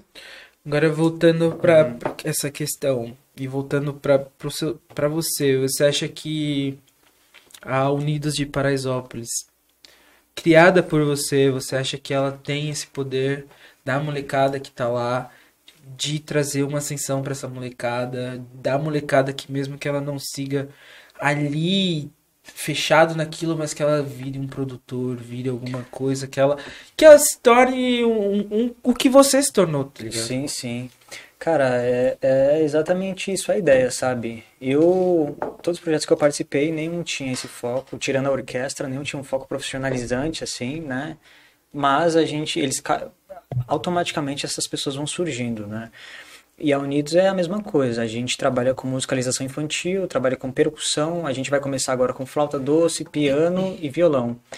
É, mas a ideia é que não vire nenhum músico, mas que o cara seja, não vou falar um crítico, mas um cara que conheça a sociedade em si, que conheça historicamente. Um apreciador da história da música. Isso, é, exatamente. E que repasse isso dentro pra, pra comunidade, né? Que não ensine os pais, que tem muita criança que chega em casa mostrando pros Sim. pais que às vezes nunca teve aquilo, ou que teve e tá tendo uma nostalgia, então a ideia é essa, né? E, e eu conto com pessoas também, né, que me ajudam também, né? Uma vez por mês a gente agora no no nosso retorno a gente vai ter um- uma vez por mês um oficineiro de, sei lá, shot, baião. Legal. É, semana que vem vai ter um cara falando só sobre timbalada. Aí traz um cara lá da Bahia e tal. Caralho, chave. E eu quero ir. Já, já tô falando aqui. Assim como eu quero ir num dia de sol que estiver tranquilo, com distanciamento correto. Sim, sim, com certeza. Voltar lá na associação, voltar na laje, que é maravilhoso, aquele lugar é maravilhoso, as pessoas são maravilhosas. Vai ter que voltar a levar a gente. Com certeza. Aí eu vou ter que pensar um É. pouco, né, Cássio? Pra quem não conhece, curtam aí a Unidos de Paraisópolis, curtam também o meu fazer igual da, o Primeiro né? No Instagram, Cássio Reis, tem no Facebook também, as duas coisas. TikTok acabei de baixar, tô começando a colocar algumas coisas. Logo menos ele tá. É, Aí se o TikTok estiver rolando até eu subir esse vídeo aqui, vai vai tá Estourado. TikTok vai estar lá na, na descrição já, o seu TikTok e suas É, redes vão estar na descrição. Então você que tá assistindo, só olhar a descrição, né, meu filho? Ah, É o mínimo pelo amor de você Deus, tem que fazer. tudo. Abre você uma também. aba à parte, não para de escutar a Se gente você assistir. quiser, você me passa o seu login, sua senha e eu sigo a Cássio. Mas eu acho mais seguro você colocar o arroba dele. LGPD. LGPD, né? É. Que o menino Bolsonaro confunde com LGBT. com LGBT. Porra, velho. Por que Mas, eu desisto do Brasil, mano? mas não, de praxe. Não, não não. vamos, não vamos É, nisso. Não. Nenhuma novidade, né? Zero E, pessoas chocadas. Mano, a gente Nada novo tá chegando nos finalmente aqui da, da entrevista. Eu vou chamar de entrevista. Não, entrevista mesmo. Conversa, papo. Bate-papo. É, da nossa papo reto. Dessa, é aulas, né, mano? Que nada, velho. Aulas. Ah, Troca, troca aqui é, E- é É aula. conhecimento. É aula. Você já Aula comentou de alguma, al- alguns aqui, mas a gente sempre pede é, referências, pessoas que te, mano, é, sei lá, que te afloraram pra isso, que você tem como espelho, ou pessoas que você acha também, tipo, importante de trazer pra cá, tá ligado? Pra depois a gente pega o contato e já com dá, dá aquele salvão, tá ligado? De pessoas que inspiram e que conversem, né, com, com, com a ideia do nosso projeto pra estar aqui também. Pode deixar, tá na mão. Quem, que, quem, que- quem são essas pessoas? Quem Ele são já citou vários. Cara, aqui mesmo, Não, já citou um monte. É. citou Não, tem, tem, um, tem, um, tem uma frase do Paulo Freire que eu gosto muito Nossa. e que eu levo muito pra minha vida, inclusive é, é baseada no meu TCC. A gente se gaba tanto, às vezes, por ter uma formação, é, graduação, academia, né, e tal, e às vezes isso não é nada, cara, porque um músico, quem, uma faculdade não forma um músico. Tem muita gente que é formada numa faculdade e não é músico, né?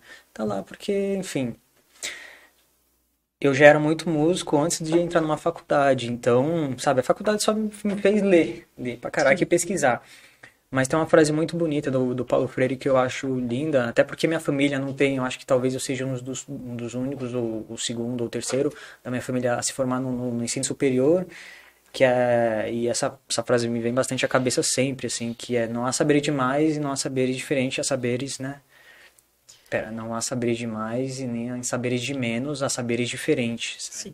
Então a gente aprende muito com pessoas que às vezes não tem um, não é letrado e é uma troca. Eu nunca falo que eu dou aula, eu falo que é uma troca assim. Eu gosto muito de de Paulo Freire porque ele é um cara muito humano, né? É um cara muito inspirador para muitos educadores, né? E que foi que está sendo desmerecido agora, né? Infelizmente. Muito. Puta Nossa merda, né? Senhora. Que tristeza, né? Que difícil é ser brasileiro no governo A Bolsonaro. gente só tá É. no pior lugar pra se estar no mundo durante a pandemia, né? É muito aquilo dos que, piores o, lugares. Pior, que o né? MC falou. Você tá bem? Tô tão bem quanto se pode estar, considerando que eu sou um Brasileiro, brasileiro, estou no Brasil. vivendo Mas uma é pandemia. Alguém, Bolsonaro alguém presidente. algum host quer dar um, um recado? Não, só agradecer. Um. Sim, Eu que agradecer. agradeço. Eu que agradeço. Feliz. Sigam todas as redes que eles estão aqui, que vai estar na descrição. Segue o Adão, segue o Gui, me segue, segue o Enói. Se inscreve no nosso canal. Ajudem esse moleque a bater 10 mil seguidores que a gente não aguenta mais. Qual se inscreve, inscreva-se no nosso canal. É muito fácil se inscrever no nosso canal, porque Vai, aqui em já. cima vai estar um link para você se inscrever no nosso canal e no nosso canal de cortes. E aqui embaixo, aqui é o mais fácil, fi. Aqui é o mais É fácil. só Porque é clicar. só você clique, tu vira inscrito no nosso canal, vai ficar moscando, parceiro. E aproveitando o gancho, é, se você não vai ter tempo pra sentar e assistir o vídeo, segue a gente no Instagram, no Instagram não, no Spotify. Acompanha a gente no Spotify, vê os episódios lá. Pô, já voltei a trabalhar presencial, não tenho tempo de sentar e ver o episódio inteiro. Baixa no Spotify e vai ouvindo no ônibus, no metrô. Não precisa nem Não. baixar. Vocês Você têm pode- cortes também? Sim. Sim. Tem os Sim. cortes eu vim, tem um canal de cortes, então Ah, ó, não. aqui em cima, canal principal e o canal de cortes, a produção tá organizada. E aqui embaixo, canal principal, que é só o cliquinho. Então. Didática. Então não tem desculpa pra não acompanhar o É Nóis. Tem. Todas as formas possíveis vocês têm. Então, siga o É Nóis, siga Adão, siga Sassá, siga Cássio, me ajude a bater os 10 mil lá no Instagram. É nóis, rapaziada, tamo junto. Até o próximo episódio. Falou. Valeu. Valeu.